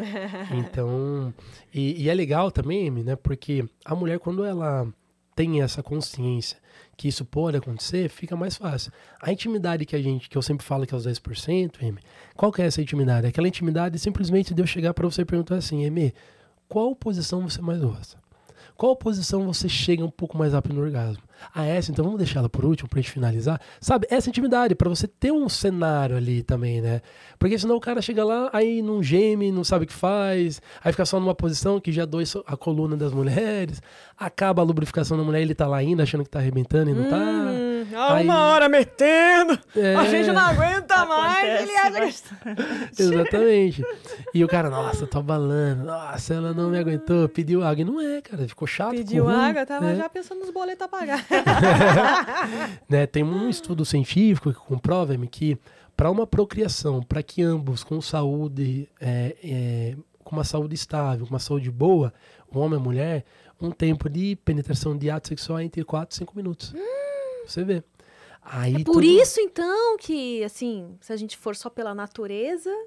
Então, só que Não, mas é alguma coisa... Não, não, Ivan, vamos conversar, vamos conversar. O Sabia. criador tá de sacanagem, porque, porque a mulher demora muito mais pra engatilhar o negócio. Se cinco minutos é o suficiente, a gente vai ficar lembra, na mão desse jeito. lembra das preliminares, Ai. café da manhã, pãozinho de queijo, a figurinha no WhatsApp, né? Então, assim, tudo isso envolve.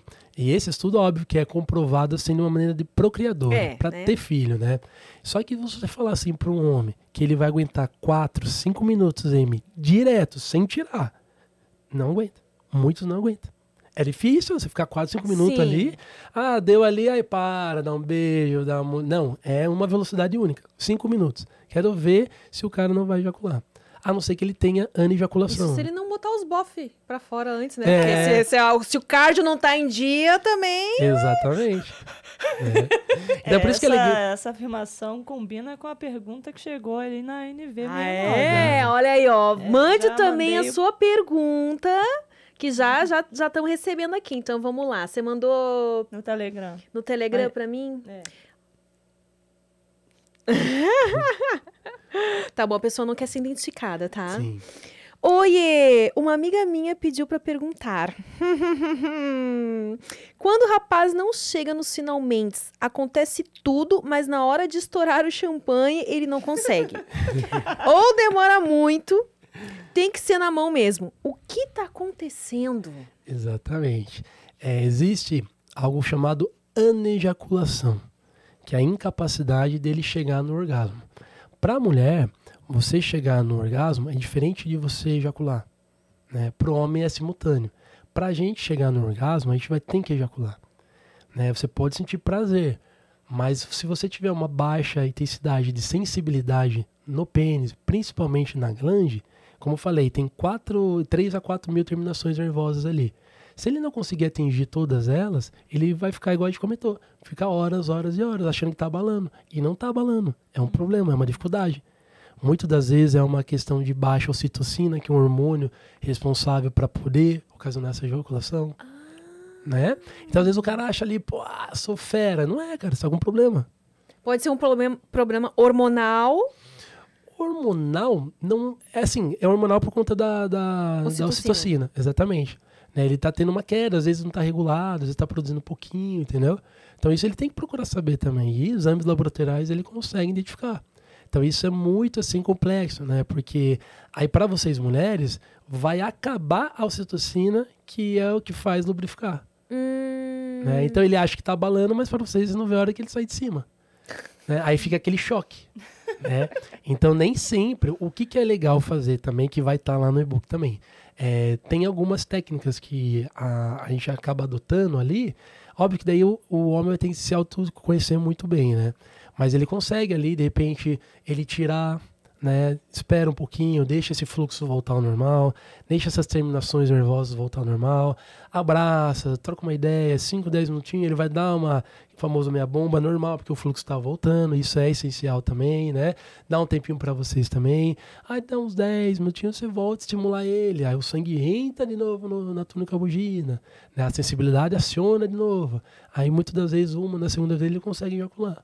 Né? Então tem algumas técnicas que dá pra gente fazer assim, sem usar de repente algum tipo de medicamento. Interessante. Sabe que um- veio um convidado aqui uma vez com um casal, né? E ele relatou algo que a gente colocou como um Reels no Prosa, no Instagram do Prosa Guiada, e um- os homens criticando, achando que ele estava se, ah, se aparecendo. Uhum. Que ele falou que tinha essa dificuldade em gozar. E os caras, ah, tá bom, vai lá, metelão. Tipo, achando que isso era uma coisa boa, né? Uhum. E, e realmente essa dificuldade existe, né? Tem. É a coisa mais normal do mundo. É muito normal. Você não tem noção o quanto isso é normal. É por isso que eu falo, é muitos homens que existem no mundo. Então, a- as variações, as dificuldades são amplas, é muito complexo. E realmente, eu acompanhei até esse episódio, foi bem legal. E assim, aí eu- igual eu falei, é muito de cada um. Às vezes, pra ele, ele já chegou num ponto assim que ele. É isso, entendeu? Né? Mas, poxa, quem que não quer gozar? Quem que não quer estourar champanhe? É impossível, cara. É o maior prazer ali do ato sexual. E ele tem umas complicações também, que ele falou que, que, tipo, ele toma antidepressivo, essas coisas todas interferem também, Sim, né? interfere bastante também, né? Quando a pessoa toma muito ansiolítico, assim, ela causa ali é, alguns bloqueios no eixo dela, hormonal também, principalmente, né? Qualquer ansiolítico, a maioria dos ansiolíticos, eles são, é, eles são re- recaptadores de serotonina, que é esse principal hormônio. Então, às vezes, o paciente está tomando num nível exacerbado ali, ele começa a dar esses bloqueiozinhos mesmo. Né? Como se ele tivesse ali embaixo, assim, alguém com escudo, assim, é, mandando pouquinho em pouquinho, sabe? Aí chega uma hora que ele não manda mais nada. Né? Bloqueio direto. Aí ele não tem muito prazer, ele não consegue atingir essa sensibilidade, não consegue chegar no orgasmo. Então isso acontece muito, né, com pacientes, com homens que, que tomam ansiolíticos, fazem tratamento para depressão. Por isso que é legal ter um acompanhamento. Que daí, ah, finalizou o período, beleza. Agora, não vai querer dar uma de doido e já querer ir pro, pro jogo, né? Espera, veja como que tá, né? É, faça uma, uma avaliação, procura um médico especialista para isso também, para ele poder ir voltando aos poucos, ali estimulando de novo todo esse processo, né? O problema é que os homens, eles não finalizam muitas vezes nem o, o, o tratamento depressivo, né? Isso que é complicado. Ah, é só para tomar isso, então eu vou tomar. E vai tomando, tomando, tomando, tomando, chega uma hora que corta tudo. É, e tem, tem medidas simples, né, que, que as pessoas não dão valor, que parece bobagem, porque todo mundo sempre fala, mas que realmente é difícil colocar em prática, que é, é uma vida mais saudável mesmo, né? Sim. A questão de praticar atividade física, de se alimentar melhor, de é. buscar uma válvula de escape para o estresse, porque a gente realmente vive numa sociedade que, né, Exatamente. as pessoas trabalham demais, estão sempre estressadas, aí não sobra tempo para fazer um exercício, e aí vai virando uma bola de neve então, lá no, no Instituto, é Homem, Instituto Homem, Instituto né? Homem. Vocês têm todas a, as especialidades para tratar de cada parte. Assim, por exemplo, Isso. tem ó, o psicológico. É, o... a gente tem parceiros que a gente acaba indicando, né? E num contexto geral, é onde entra a equipe de enfermagem, que a gente faz essa promoção à saúde. Né? Instruir ele.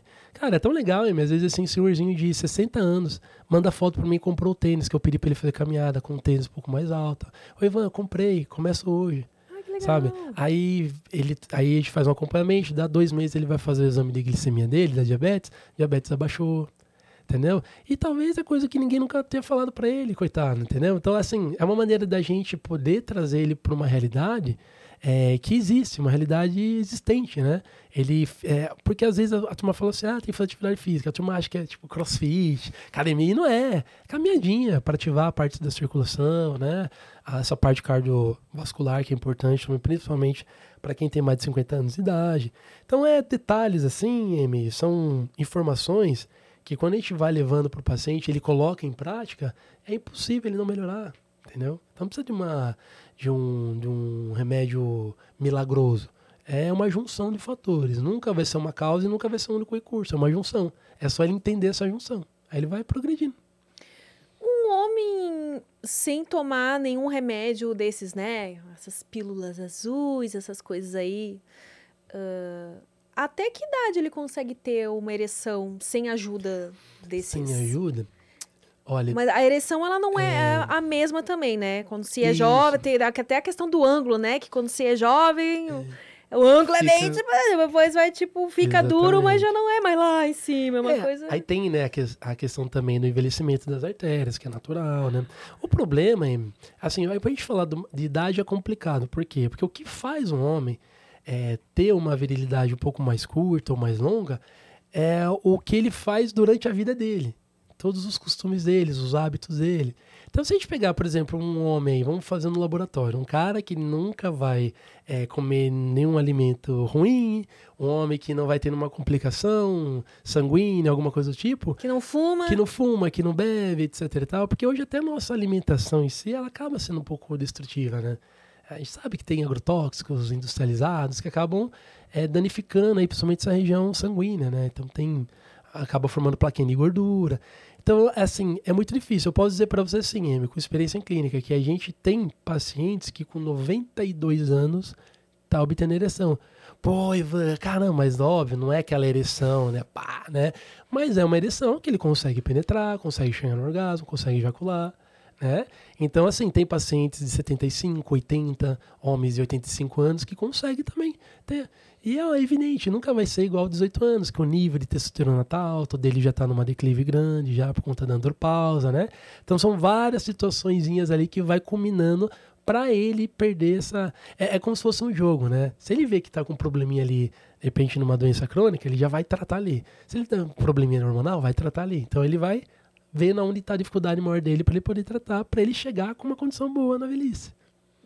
Mas quem faz reposição hormonal ou quem quem malha assim, uh, tomando bomba. É. é, aliás, essa questão da bomba é interessante você ter tocado, porque também tem essa coisa de que ah, o cara quando é muito marombado, geralmente ele é broxa.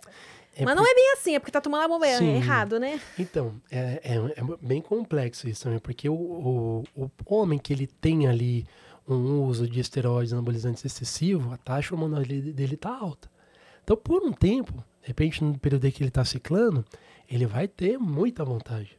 É, pelo contrário, ele vai ter um nível de testosterona alto que ele vai né, ter um oferecer para parceiro parceiro um prazer até insano.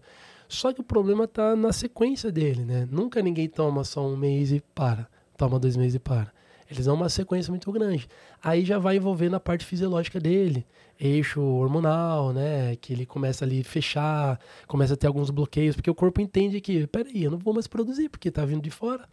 Só que vai ter um período que ele vai ter que parar também, né? Pela própria instrução médica, de repente, um, um médico de esporte, enfim.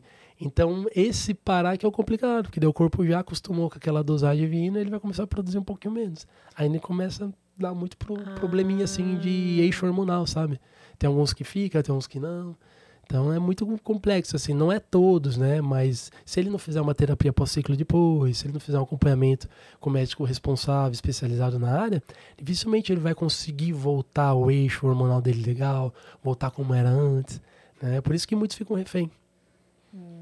Então, se for fazer o uso, vá num endócrino, né? não Isso, vá não, ali procura um médico Toma a mesma coisa que o amiguinho toma. Corpos diferentes, é dia a dia diferente, treinos diferentes, alimentação diferente, tudo isso envolve. E as histórias, é, a gente estava conversando aqui nos bastidores, né, sobre as histórias que te contam lá na, na Uhum. tal da triagem. E quais as, as maiores reclamações? Você estava contando, né, que muitas vezes é a mulher que marca Sim, pro parceiro, é. mas aí a mulher marca e vai junto ou, ou acontece dela chegar lá sozinha, assim? Não, vai junto, né? Ela, nós temos em clínica cabines para casais. Então eles entram, só ficam os dois ali e tal, né? E esse processo que eles estão ali na triagem, eu sempre gosto, né? E até um apelo para as mulheres que têm maridos ali que têm dificuldade, acompanhe, acompanhe ele, faça parte disso, porque a gente está falando, Amy, de um problema de saúde. Da mesma maneira que se de repente ela tiver um nódulo no seio, ela vai também e ele vai ter que ir junto, né? Ah, tirou o seio. Ah, então não quero mais, sou uma mulher de um peito? Não, pô, entendeu? Aí você tem que mostrar o lado humano de ser, né? O, lado, o lado do marido. E para mulher a mesma coisa. Então, quando elas chegam em clínica, elas chegam com eles mesmo. É, a gente sabe, né, através do nosso, do, do- do nosso é, da nossa equipe de, neutralização, que vai a mulher que agendou, etc e tal. Então, pra gente é importante essas informações, né? Porque a gente já sabe que às vezes o cara tá ali com um certo bloqueio, né? E aí elas começam a contar, né? Eu pergunto pra ele, mas ela que responde, Ah. né? é, pra ele, ele sempre tá bem, né? Mas ela, não, não tá bem não, você não estaria aqui, né? Sempre rola. Eu acho que quando... É, é muito de sentir, sabe? Vai casais, assim, até mais velhos, que são... A gente tem que usar uma conduta um pouco mais rústica, né? Por respeito, eles estão muitas vezes acanhados. Só que vai muito casal jovem, que é legal também, né? Porque eles chegam lá, então dá pra você usar um português um pouco mais coloquial, ser um pouco mais leve, assim, para falar. Eles dão risada, né? Fazem brincadeira deles mesmos, assim, né? Com a própria desgraça deles mesmos, brinco. Então é uma coisa bem legal, assim, né? As mulheres hoje, elas estão, assim, num momento evolutivo bem bacana. Que isso tem que ser falado, porque às vezes, ah, eu não vou com ele, não vou com ele. Imagine, às vezes a melhor amiga dela foi, né? Eu sempre falo para elas, ó, espalhe para suas amigas. Suas amigas às vezes devem ter probleminha também em casa. Não, vou falar, tá conversando com a minha amiga ontem e tal. Então isso é legal, né? Vai espalhando as informações, começa a naturalizar o assunto. Uma forma de a gente tentar quebrar esse tabu aí. É, mas aí você me contou que tem cara também que vai, porque o problema é com a amante, né? Ou com o Exatamente. amante. Sim, exatamente. Ai, É, tudo a gente trabalha com um nível de sigilo muito grande, né? Só que chega um ponto que ele tá ali com a gente três, quatro, cinco meses, que, meu, acaba criando uma intimidade, né? A gente tá revitalizando o casamento dele, a vida sexual dele. Para um homem não ter isso, não, é, é muitos falam que é morrer, né?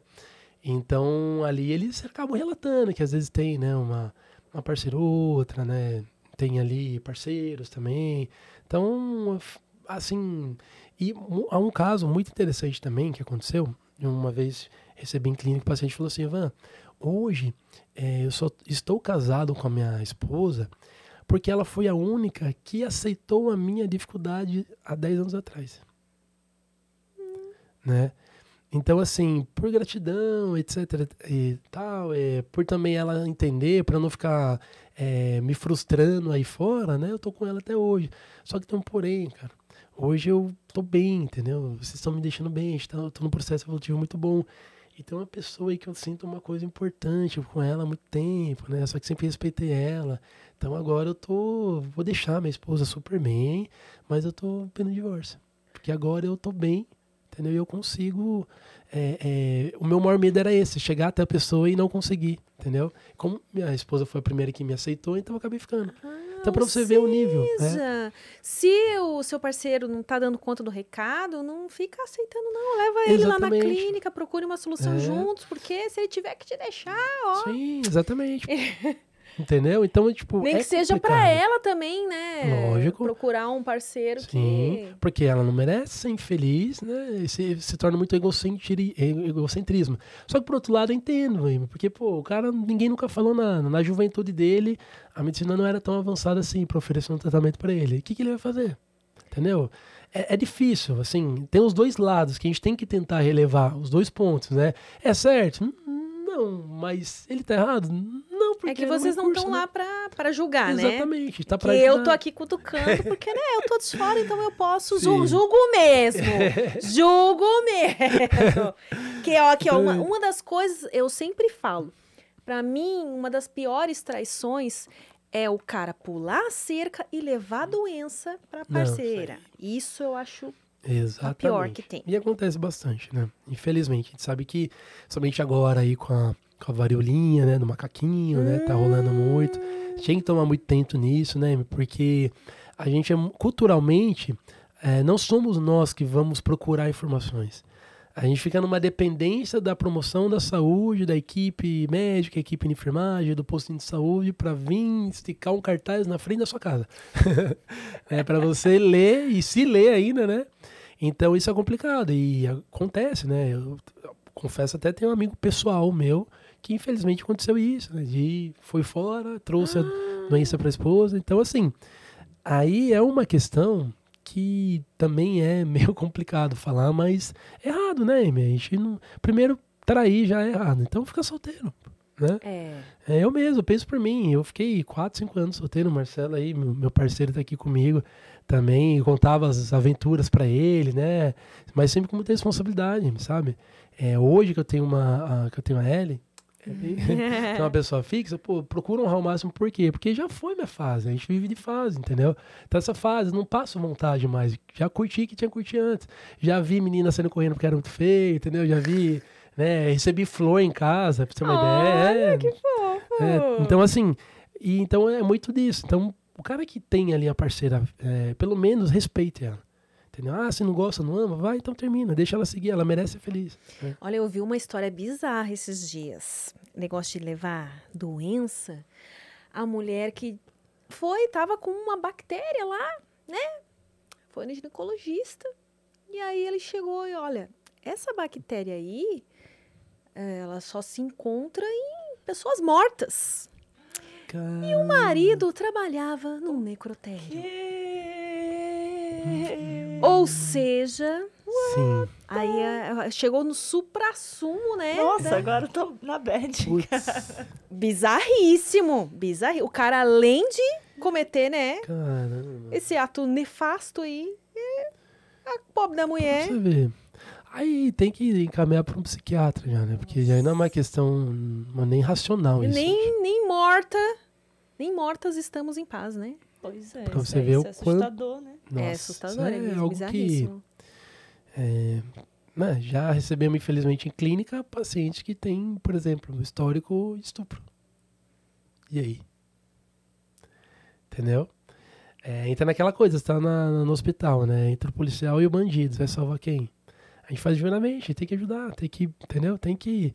Óbvio que em alguns casos, a gente vê que tá uma coisa muito evidente, né, aí cabe também responsabilidade nossa ali de repente tomar alguma atitude, mas numa situação dessa, pelo amor de Deus, cara, é caso de, de psiquiatria. De, é, de polícia também, né? Porque... Óbvio.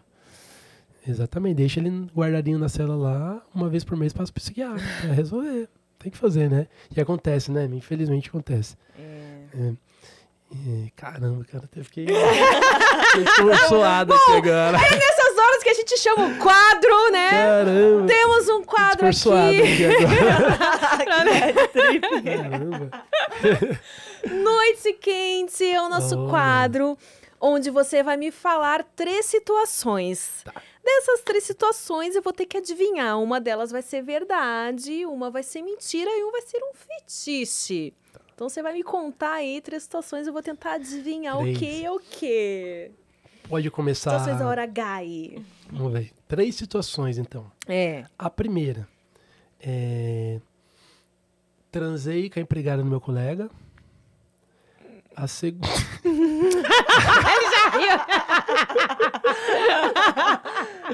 Tá, segue, segue. A segunda. Transei com a tia da cozinha do alojamento.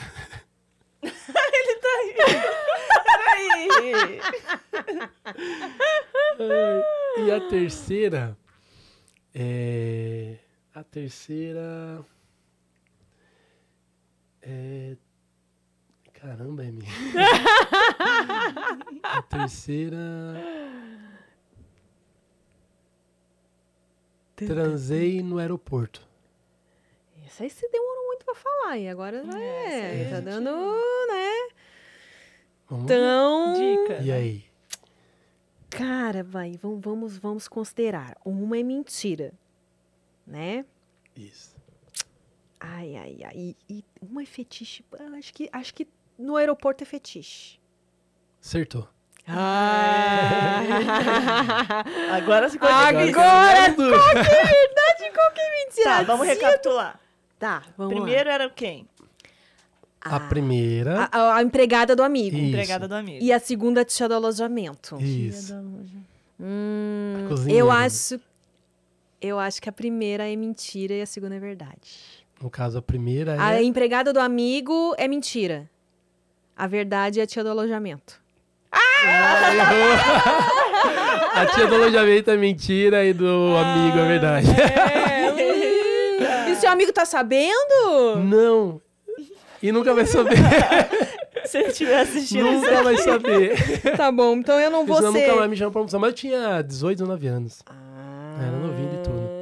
Foi muito cena de filme. Você tem que ver. Eu É. cheguei pra almoçar. Foi no intervalo. de um- Ele jogava comigo. Foi no intervalo de um treino.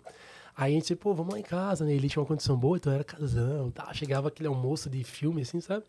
Em casa antes era salsicha com arroz e tá tudo certo. Aí eu falei, não, beleza, né? Aí chegava lá, todo mundo me tratava mó bem e tinha empregado que passava lá, assim, com a aventalzinha, assim, ó. Eu, Assim, como é 18 que é? anos, Ela passava dançando. tava lá me remelexendo. Isso na sua cabeça, né? Na Não, cabeça dele, eu mó ela passava ela toda normal, ele imaginando ela aqui, ó. Cara, e ela tinha. E eu, uma coisa que eu sempre gostei foi de panturrilha.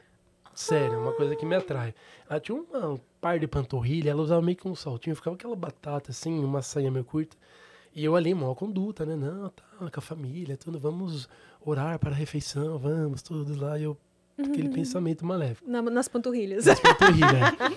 aí, putz, aí eu comecei a notar, assim, aí eu elogiava, nossa, muito boa comida, muito obrigado. Seu né? tempero é muito bom. Que, que rodelinha de tomate, tô brincando. Mas, nossa, o tempero dela tem pimenta. Aí, Amy do céu. Aí um dia eu fui, aí comecei, toda vez que eu levava lá, muito obrigado, tá uma delícia, ah, imagine. Tipo, sempre rolava aqui uma, um olhar meio, ah, não, loucura na cabeça, até parece, né? Aí chegou um dia assim que, que eu falei assim, meu, tava uma delícia. Ela falou assim, ah, eu vou falar o que que tá uma delícia já. Aí eu, oi?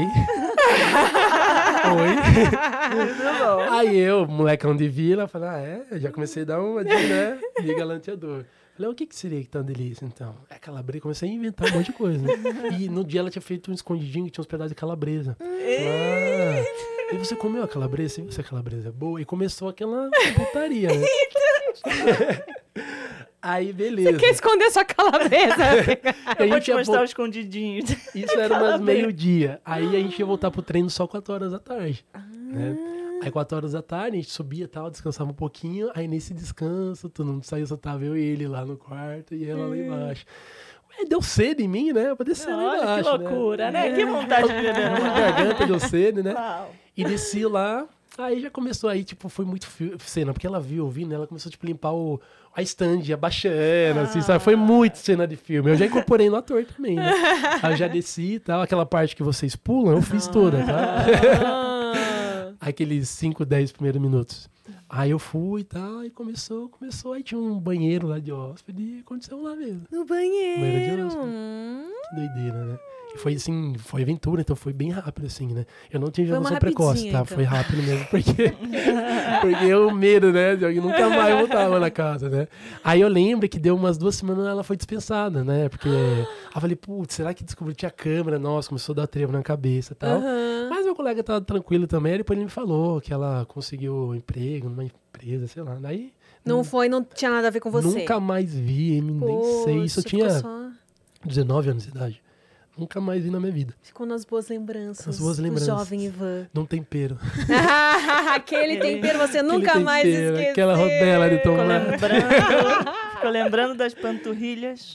As panturrilhas, sempre. verdade. Ai, Olha só. Nossa, mas Então- parece muito uma história de filme. Nossa, Parece, foi. né? Aconteceu olha. mesmo? Real. Então viu só, Aconteceu, gente, aquelas introduções de filme. Eu queria assistir um dia, assim, em homenagem a mim. Será que alguém Ah, faz um deve dia? ter. Era uma boa, né? A Amy pode. Posso fazer, posso Faça fazer. ele, vou, vou chamar um ator aí, então, pra... Dedicatória. Vamos parceiro. ai, ai. Vou, pe- vou pegar mais umas perguntinhas aqui. Vamos lá. Hum, nossa, é- ainda existe esse tipo de crença. É verdade que se bater pu- que bater punheta deixa o pinto grande? O quê? Se fosse assim, meu querido, que tinha Rapaz. gente com o tamanho do, do Kids Bengala aí. É, óbvio, um mito, né? Não, não tem como isso, né? Isso aí é algo. Quem criou essa ideologia aí é, deve ter um membro muito grande, deve ser um punheteiro. Ou tem a esperança, né? Eu, Ou tem fico- eu bati esperança. muito com a esperança de que vai crescer. Tá também, mas eu bato e não cresce. Que, que vai Imagine. É ovo agora, né? Choca, cresce. Gente, essa aqui é interessante. Depois da gloriosa, é normal arder o xixi? Essa gloriosa que ele tá falando é tipo, é a punheta mesmo ou é um É, ou a boquete? penetração, né? Eu- Gloriosa. Eu, acho que é. É normal arder o penetração. Acho que xixi? é ejaculada, né?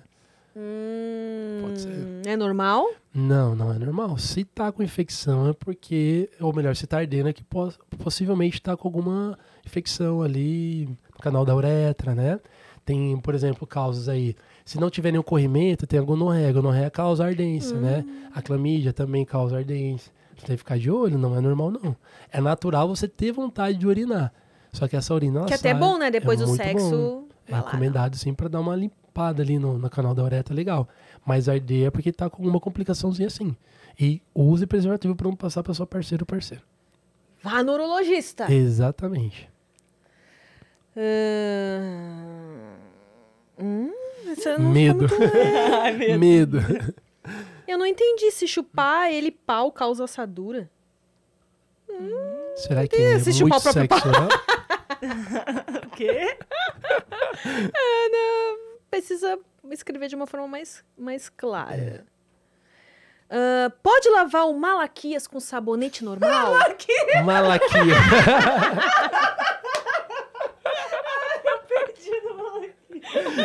Perdi tudo, não tem. Malaquias foi boa. Então, Se pode lavar o malaquias com sabonete normal. Malaquias. Um Então, Lux luxo, sei lá, né? O Um... Malaquias ele gosta de um tô brincando. então, é, o sabonete normal, esse que a gente compra no mercado, ele não é recomendado por quê? Porque tem algumas pigmentações ali, o próprio perfume dele, né? Que acaba, em algumas vezes, acaba até ca- causando alguma infecçãozinha ali, até mesmo por conta desses produtos, corantinho que tem nele também. Agora, a gente tem que procurar lavar com sabonete neutro. Né? E assim, não é uma lavagem de você ensaboar ele e deixar, nossa, é, saiu da banheira, né? Igual um cotonete, não. é um pouco só de sabão que você passa, você expõe a glande, passa ali.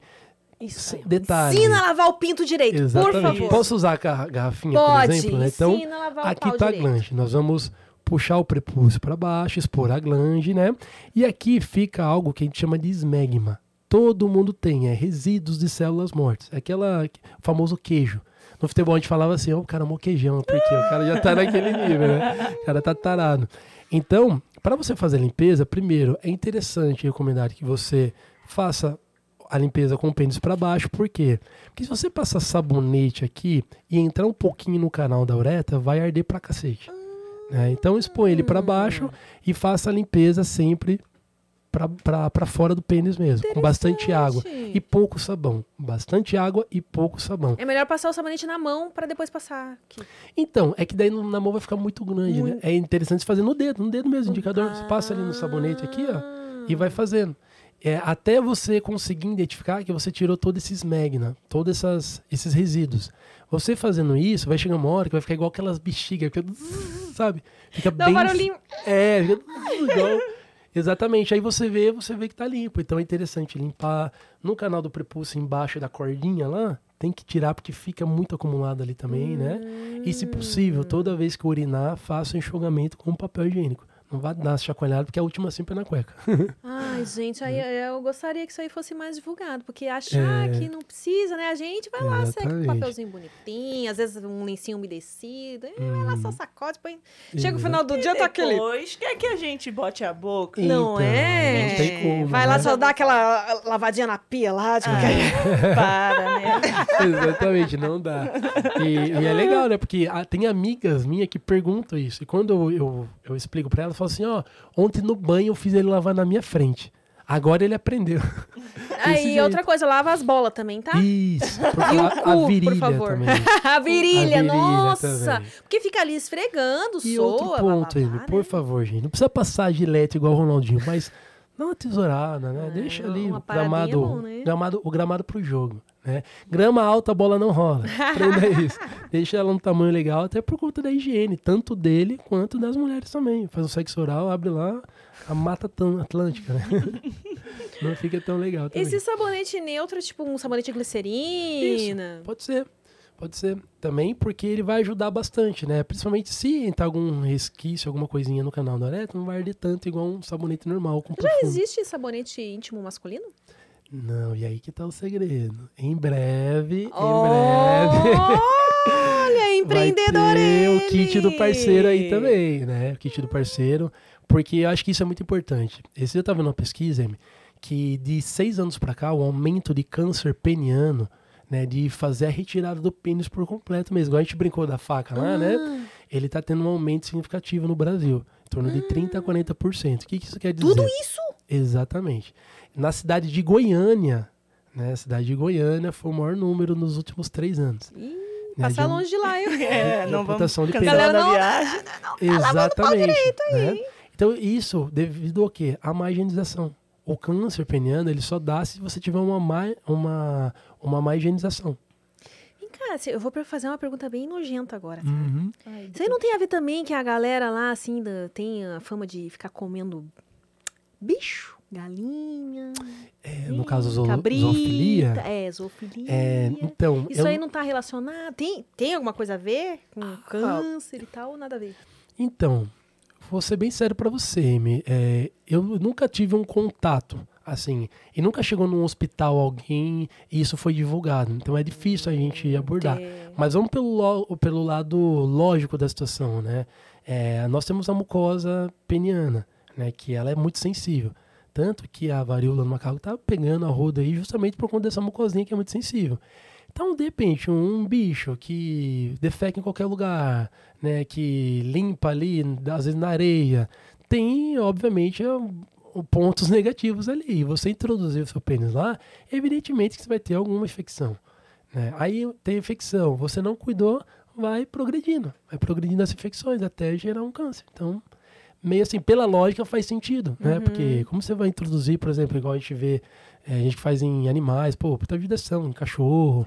Né? Imagine, cachorro caga, deita em qualquer lugar, tá com a região retalzinha dele ali sempre exposta na calçada. Que, pelo na amor de Deus, né, gente? É um animal que não tem condições É. de ah, dar o Sim. consentimento. Então, Exatamente. Então, esse aí é aqueles casos que, para causa da psiquiatria, né?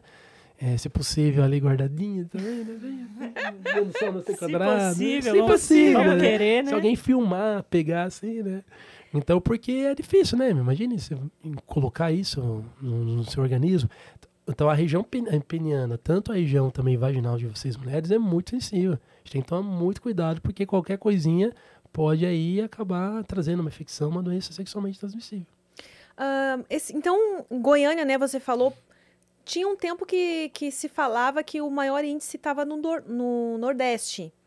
Sim, Mudou, então mudou agora um pouquinho. tá. Eles fazem um balanço geral, no, no, no norte tem bastante também, né? Mas em Goiânia, ali na região de Goiás, ali foi um aumento significante. Porque assim, né? Por exemplo, em quatro anos nunca teve nenhum. Do nada tem três, quatro, já é um- uma coisa, né? Que tem que ser analisado com um pouco mais de atenção. Né? Eu- Então isso tem que tomar muito cuidado mesmo. Ainda mais Goiânia, né? Que é a terra aí da mulherada, que a turma fala que é a mulherada mais bonita do Brasil, né? Então tome cuidado aí, É, Goiânia. né? Falam que as Então, mulheres goianas. Primeiro encontro, mineiras. leva no chuveiro, vamos tomar um banho juntos, né? Aí vai lá, deixa o livro, não, esquenta o cabelo, né? Pra garantir, tô brincando. Já tenho, eu morei em Goiânia, tenho um monte de amigo em Goiânia. Ah, é? Ah. Exatamente. Olha, falaram aqui no chat que você é muito parecido com o Gustavo Lima. Gustavo Lima. Falaram assim, não sabia que o Gustavo Lima também era enfermeiro. O cara manda muito. Ah, Que legal. é verdade, lembra mesmo? Agora que falaram, né? E, e- e eu, só que eu uso essa barba primeiro que ele, né? Tô brincando. Ah, então é ele que tá Podemos dizer que ele copiou, brincadeira. Eu sou um Ah, grande ele é- fã dele. Ele é um Lima. invejosinho, É, né? invejosinho. Ganhou a fama em cima de mim. É. Gustavo.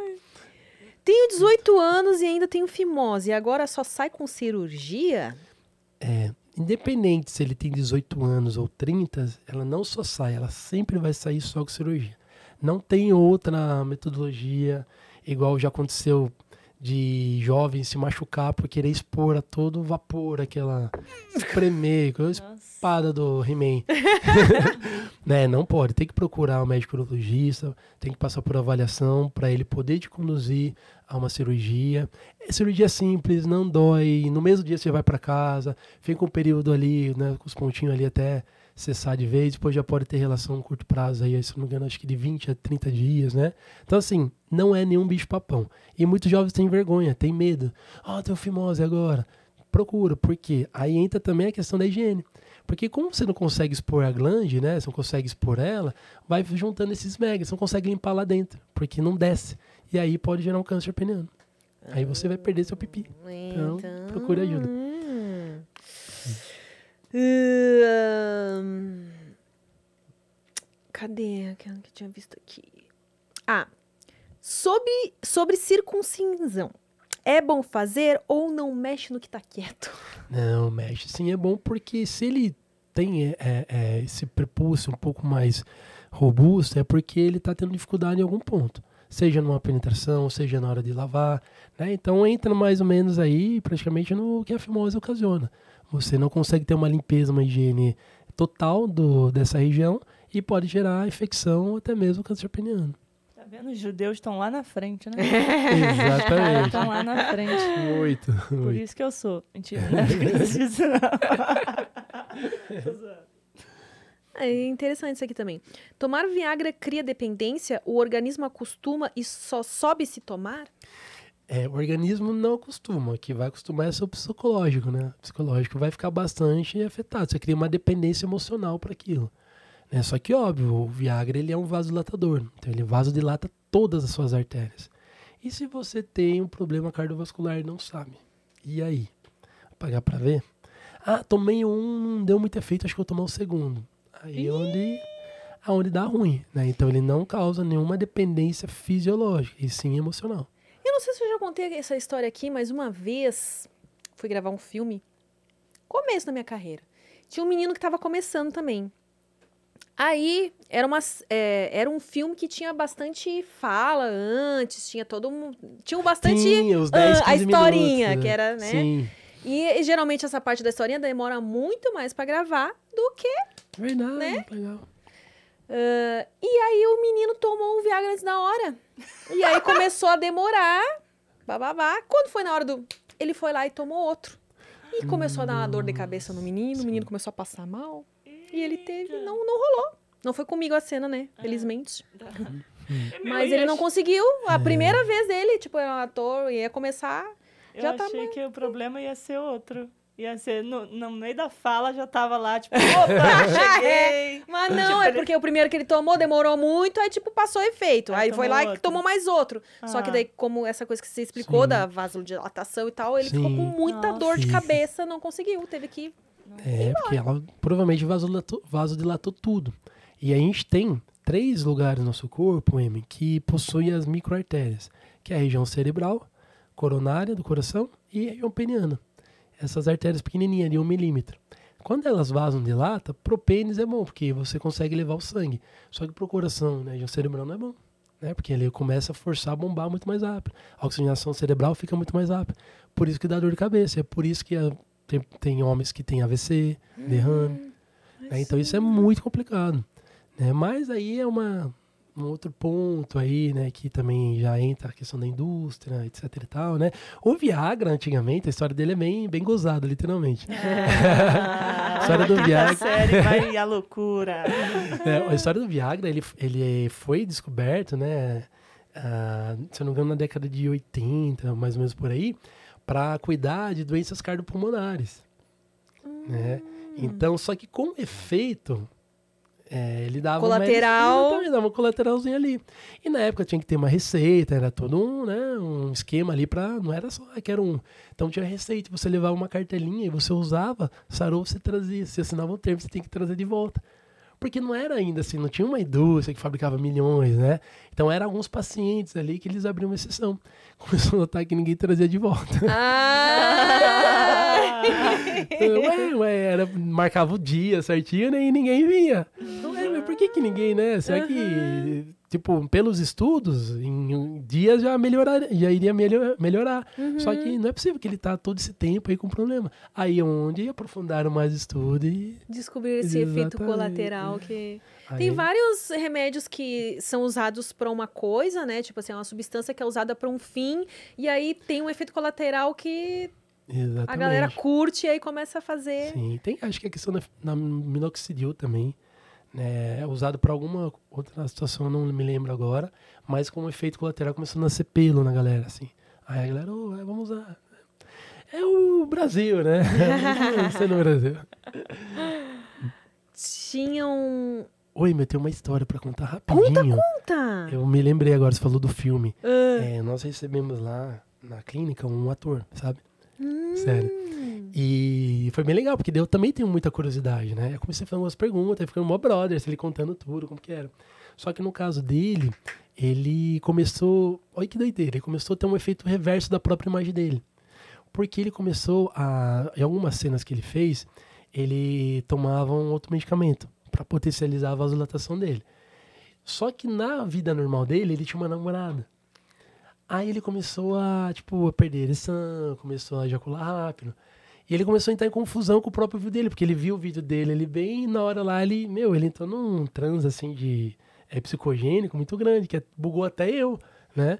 E aí, depois, com muita conversa, diálogo, assim, então, também ele foi estabelecendo normal, mas pra você ver que coisa engraçada, né?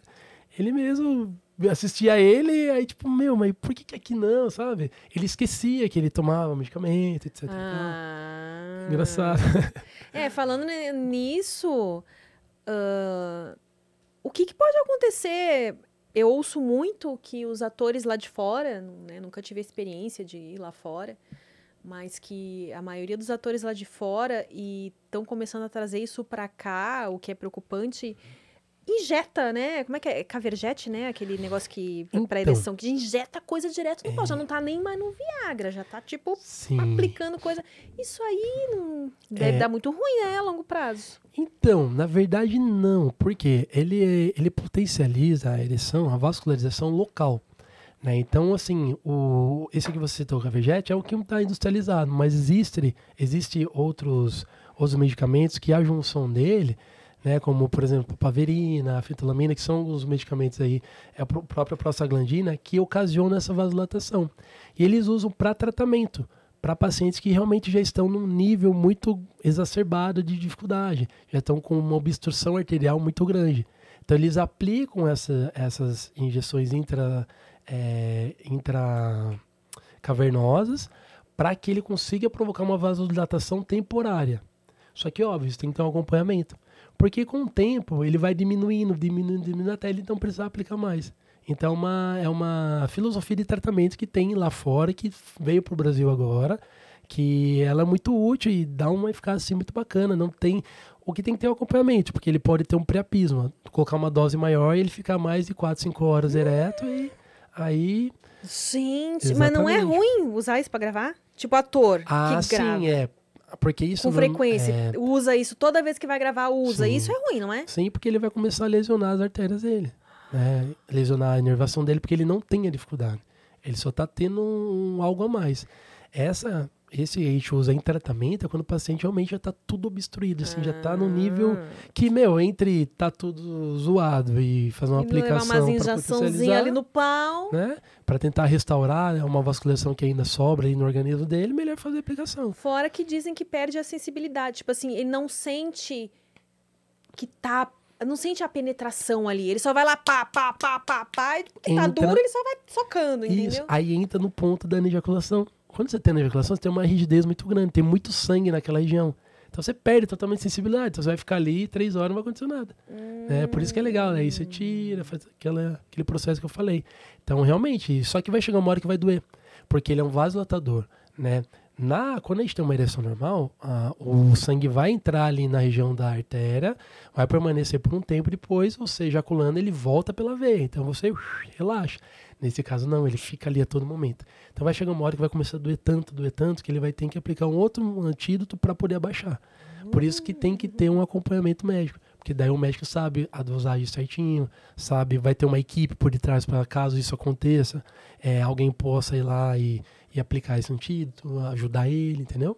Então isso é algo assim que é uma, um, digamos que um processo muito bacana que está vindo de fora, mas para quem tem realmente um problema muito grave. Para quem não tem, amigo, é, Se o pau meio fica duro durante esse- essas horas, pode dar ruim, necrosar? Pode dar uma isso, necrose, dar uma isquemia. A minha, sabe o que é verdade? Vou te falar. A minha mãe perguntou isso aqui no chat. a minha mãe é perguntou, nome pode dela? necrosar? É Georgina. Georgina? É. Georgina, pode. Passou de 3, 4 horas e meia, é muito perigoso é, ocasionar isquemia, né? Rompimento dessas, desses capilares, dessas artérias e provoca o. acaba necrosando. Aí, Eita. amigo, só prótese, aí acabou. Aí pode. Tem um filme de, de comédia que tem uma cena assim, como é que é? Ai, putz, eu com o nome pro filme. Não, não precisa. Aquele que o cara. O, o, o pai da esposa.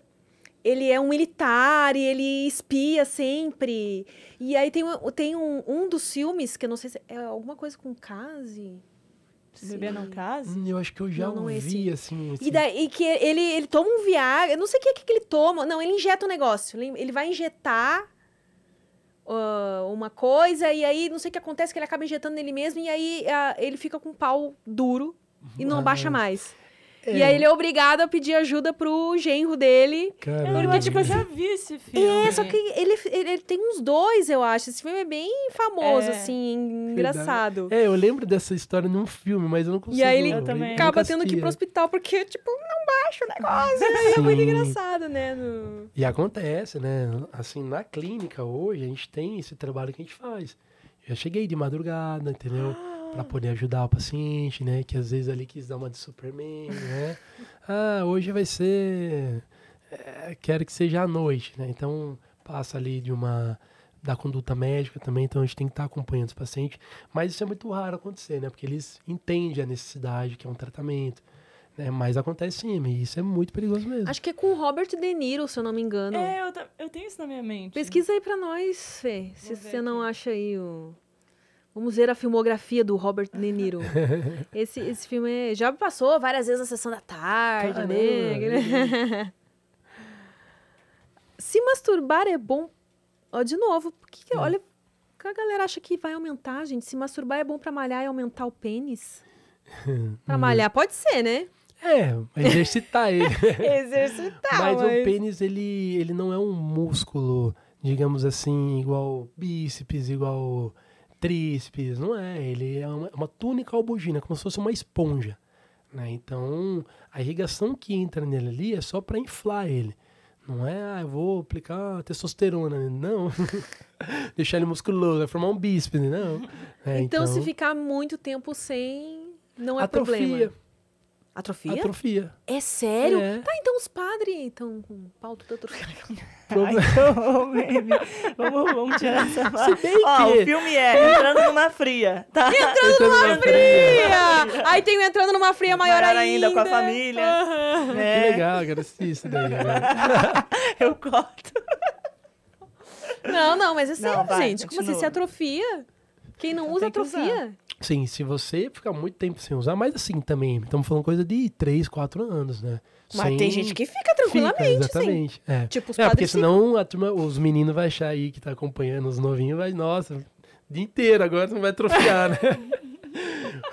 Jorginho que está no banheiro pra não atrofiar, né? né? Não, isso é um. é Porque assim, a artéria, ela é como se fosse uma. Como posso explicar? Ela infla, né? Ela tem esse, esse poderio. Então, se você não usa, ela vai relaxando. Vai relaxando até uma hora que ela fica lá. Só que você não ter ereção por muito tempo, também você pode vir a ter a doença de Peyronie, que é a placa de fibrose, porque o sangue não passa ali Ah, muito tempo. Então ela meio que vai meio que fazer uma colagem no corpo na túnica albuginea, no corpo cavernoso, e chega uma hora que quando você vai ter ereção, aquela região tá tanto tempo sem tá na seca, né, que o sangue nem passa por ali, passa por outra, outras artérias. É, Então isso também pode ocasionar uma doença Peyronie. É, Então por isso que por isso que é tudo gente. limitado, né? Tem que ter, tem que fazer, Equilíbrio, é, né? ter equilíbrio. Equilíbrio. Isso é complicado, né? Porque existem vários jovens evangélicos hoje que cresceram num mundo aí onde as regras são pecaminosas, né? Os atos sexuais são pecaminosos. Então, eles ficam por muito tempo até sem se masturbar, entendeu? Só que ele tem, tipo assim, 18 anos. Nível de testosterona no talo, espinha pra tudo que tá lá, tem que expor pra fora. Até mesmo pra fazer troca de líquido seminal, tudo, entendeu? Então tem um, Hum. é, essa, essa questão fisiológica também por dentro. Isso aqui pediu pra você falar das glândulas de Tyson. Glândulas e tais. Primeiro de tudo, não se assuste, ela é muito normal. É como se fosse um monte de espinha, assim, pequenininha, né, em volta da glande. Ela acontece é, em alguns casos, depois ela some, depois ela volta, né? Então ela não tem que se preocupar. É óbvio que fica aquela questão visual, né? Um sexo oral, olha ali, mas é importante saber que ela não Asperozinho, assim. é, mas é que fica na mucosa, então fica como se fosse. é, tem aqueles sex toys também que tem Mas quando umas- não sabe, dá um medo que seja uma Dá DST, né? medo. Tipo assim, meu Deus, o que, que é E isso? por favor, jamais es, es, espremam, né? Esprema, espreme. Até batido ali aqui. Jamais aperte, porque aconteceu já. De mandar lá no meu direct lá, oi, Ivan, cara, apareceu isso aqui, eu espremi, agora tá sangrando. Eu falei, não, você é é a glandulinha do Mike Tyson. ele, né? Não precisa bater nele, não vai morder sua orelha. Né? Então, é, isso acontece bastante. Tem um período de volta, depois. Isso é muito de cada pessoa, assim, de cada um. É, Tem que manter sempre lavado para não infeccionar, né? Mas assusta um pouquinho, mas ela é muito normal. Não tem, não precisa correr pro, pro, pro médico, fazer cirurgia nem nada. Pode Mas qual que é a função delas? Nada. É, um, é uma parte do sistema imunológico dele que acabou aparecendo ali. Então, ela não. Assim, eu ia falar, não fere, não cheira, mas se não lavar, vai ferir, né? Né? Mas ela não, não ocasiona nenhum problema maior assim. Pode ficar tranquilinho. Mas Nem uma pomadinha? Não é? Maninho, é, O que tá pomadinha. acontecendo ali? Cê- Vocês já. eh, Desculpa in- invadir Não, assim, pode falar. já, já, já chegaram a encontrar alguém assim? O quê? Alguém com uma glândula de tais? Você abrir, puxar o prepulso, ver lá um monte de. Já. Já. Já. E é bem. E é tipo, ruim. É. não dá vontade de tipo. Ai, que Verdade. que é isso, meu Deus? Já, mas aí. É, e- Camisinha, né? É, pula a parte do sexo oral. É, vambora. É, mas só pra você saber que não tem problema nenhum, até mesmo Ah, pra vocês, só fiquem tranquilos. Até mais acho que essa questão visual né, deve ser difícil, né? Sei lá. pá. É, então, né? É. A gente acha que é tripidar um doença, pouco. né? É, já acho que tá algum problema, né? E, inclusive, tem alguns jovens que evitam o ato sexual justamente por isso. Que ele tem, ele fica ali com medo, fica postergando, postergando. E vão mais além ainda. Eu já vi casos de jovens, assim, entrar num quadro depressivo por causa disso. É, porque ele não vai perguntar pra ninguém, ninguém porque tem vergonha. Aí aquilo ali ele acha que é uma infecção. Aí ele não vai também se relacionar com ninguém. Fica nessa bolha. Não sai dali. O que, que são sinais visuais de que De algum- precisa procurar. Ajuda. um- Vamos pelas infecções. né? É, corrimento.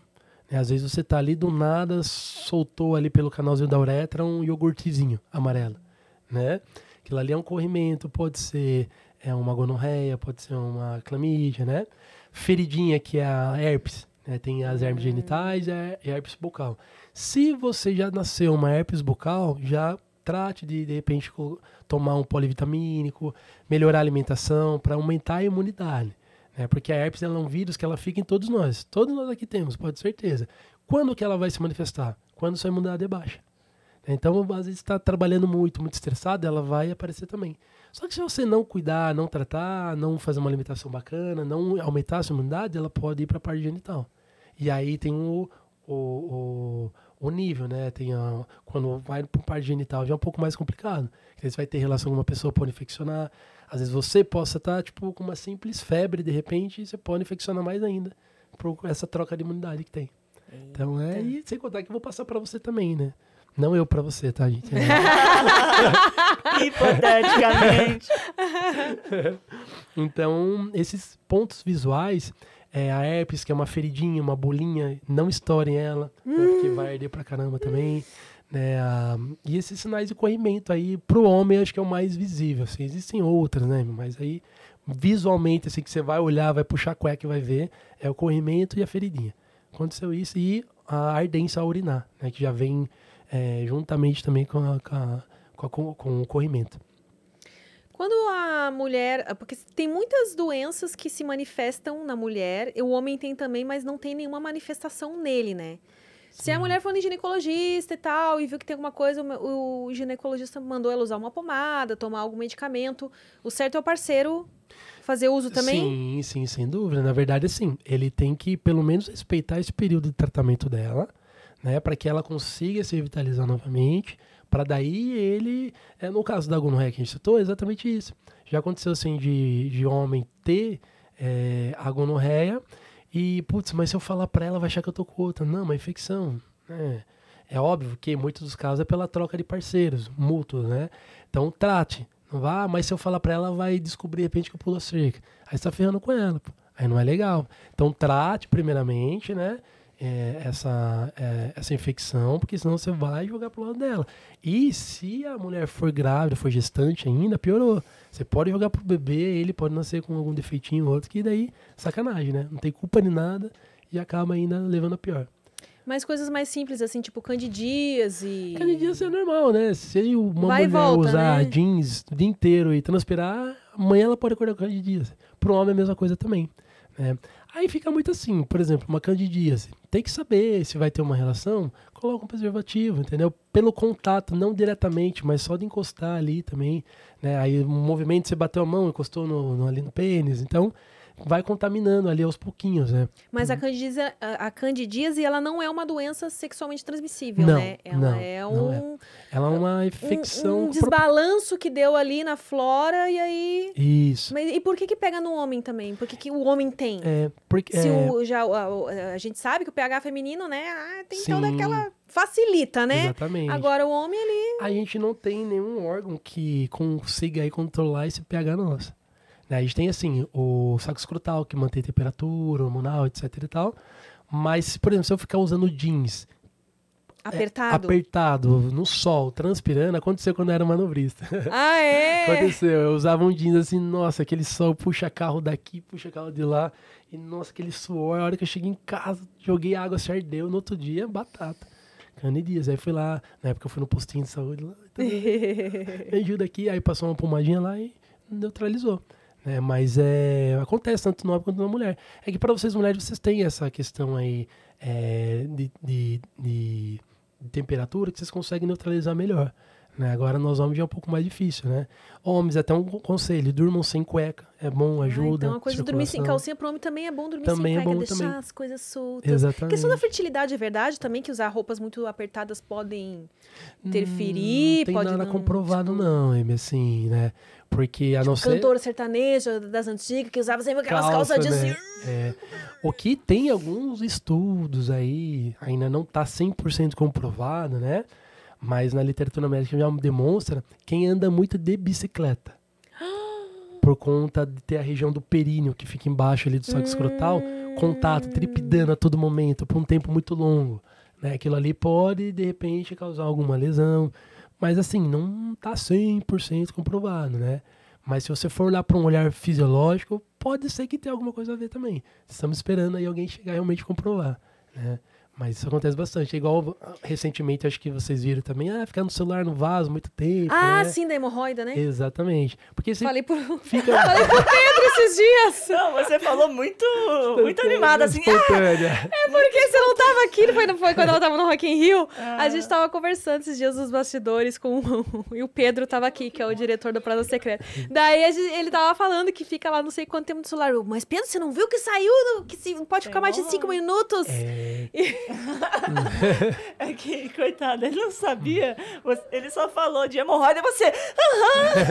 isso, foi bem espontânea. Sim, é! Exatamente. E acontece, porque o, pô, a não ser que o cara tenha uma poltrona em casa, né? Que você colocar o braço lá, e você, cara, mas é impossível. Normalmente o, o contato é muito duro, né? Então você fica ali por muito tempo, você adormece essa região, você faz com que o sangue não passe com tanta facilidade nessa região. E se você não tiver um- uma vascularização nessa região, automaticamente ele entende que, né? Ele precisa ser vascularizado, então ele vai ter um processo um pouco mais lento ali, óbvio. Isso também se for todo dia, toda hora, muito tempo, né, diariamente. É senão daqui a pouco a galera tá cagando em pé, né? Ué, ou pode voltar pros antigamente, né? Que é a coca... que na verdade o correto fisiolo- fisiologicamente seria cocadinho, né? Sim. Ou pegar o banquinho, colocar. assim. Eu botar uso essa técnica até hoje. Quando- Tem uns negócios que eles vendem, né? Como se fosse. Pode ser um banquinho É. mesmo, mas é, uma, uma vez eu vi algum desses sites que a aparece no Instagram, sei lá onde, inventaram um negocinho pra esse fim mesmo. É. Sim, sim, tem. É uns andadorzinhos assim que você É. coloca o pezinho, né? Pra... Um banquinho serve, É, né? mas que eu, banquinho, eu deixa uso assim, muito o serve. lixinho do banheiro. Ah, o lixinho. É, eu coloco é ele assim. Nossa, gente, olha. Eu esqueci que a gente tava gravando. Intimidades reveladas. Mas é aqui. isso, é, uso o lixinho, né? Eu uso também é bom, pelo menos o meu é pequenininho, né? Pô, esse estudo aí do- da bicicleta ah, não vai ser difícil fazer. Pega os ciclistas É, profissionais e então, põe né? aí pra estudar. É uma boa, vou falar pro ciclista lá na minha cidade lá, que vocês andam, vou fazer uma pesquisa bacana. Faz uma pesquisa. É. Bom, Ivan, era isso. A gente ainda tem um- uma prosa secreta para gravar aqui. Olha Aproveitando o ensejo, se você ainda não está inscrito no canal do Prosa Secreta, que agora a gente abriu um canal só pro Prosa Secreta, que antes era um quadro que a gente soltava aqui no Prosa Guiada, mas a gente resolveu fazer um canal separado para ele. Tá, quando você visita o canal aqui do Prosa Guiada, lá no topo tá lá Prosa Secreta. Então aproveita, se inscreve lá, que finalizando aqui a gente vai gravar uma prosa especial, um Prosa Secreta com o Ivan, esclarecendo aí mais dúvidas nessa área sexual masculina. Queria te agradecer, Ivan, por Eu essa agradeço, prosa. Imagine, pra mim é uma realização muito grande, me sinto muito lisonjeado, né? Porque a gente sabe que você vir num, num canal igual o seu hoje, né? Que tá ajudando muita gente, divertindo muita gente, trazendo entrete- entretenimento pra, pra galera, abordar um assunto como esse, tão forte assim, realmente eu fiquei muito lisonjeado mesmo. Você sabe o quanto, até comentei com o Marcelo na vinda aqui, que eu tô muito feliz mesmo. Hoje foi um dia que marcou aí na minha vida. Ai, que bom, fico feliz. Imagina. Quer dar algum último recado aí pra quem tá nos assistindo, pra aquela câmera Quero, ali? quero. A sua Homens. câmera aqui, ó. Essa aqui, perdão. Essa aqui. Homens, se cuidem, se cuidem. Hoje eu fiz uma enquete lá, era mais ou menos assim. Se você tivesse um problema é, de disfunção sexual, seja ejaculação precoce, disfunção, enfim, e você teria coragem de falar para sua parceira, aí teve mais de 100 homens que assim, colocaram sim, falaria.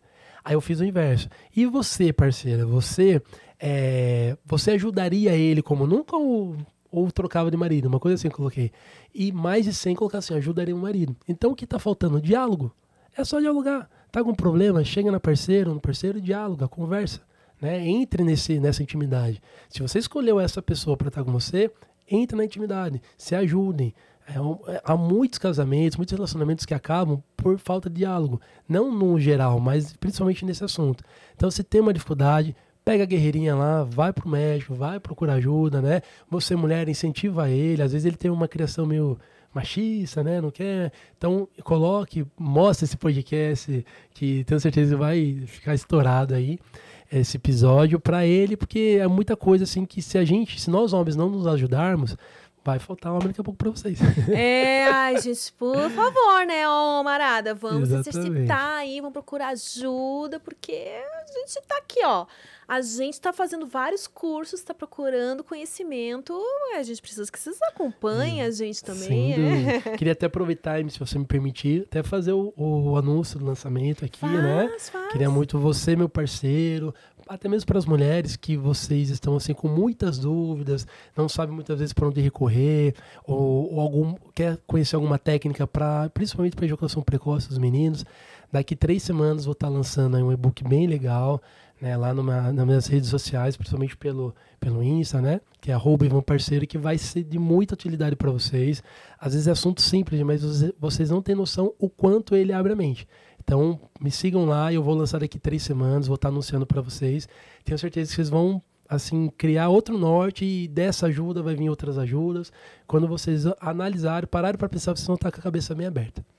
Então, aí, ó, fiquem ligados que você que está sofrendo com ejaculação precoce, Ivan vai lançar um e-book que vão ser vídeos, na verdade. Então não Isso, fica, fica ah, vou ter que ler. É, É, vídeo, é tá? vídeo. É vídeo. E vídeo curto, entendeu? São experiências em clínica, são experiências da minha vivência também que vocês acompanharam aí, que é só resenha furada. falei. e eu aprendi, então eu só quero passar isso para vocês, em vídeo, olho no olho. Então é isso. O link do Insta dele tá aqui na descrição. Segue lá. Ai, o último pedido que eu já ia me esquecendo, gente. Vintage Culture. Hoje é o último dia para votar. Então tem um outro link aqui na descrição que vai para esse site onde tem cinco lacuninha, lacuninhas e vocês vão preencher cinco vezes lá. Vintage Culture. A gente quer muito que ele fique entre os primeiros DJs dessa super premiação aí, DJ Mag. Ele merece, ele é o cara. Então a gente conta com o apoio de vocês. Obrigada a você que acompanhou essa prosa até aqui. E não se esquece que vai ter mais lá no Prosa Secreta. Um beijo. Até o próximo Prosa Guiada.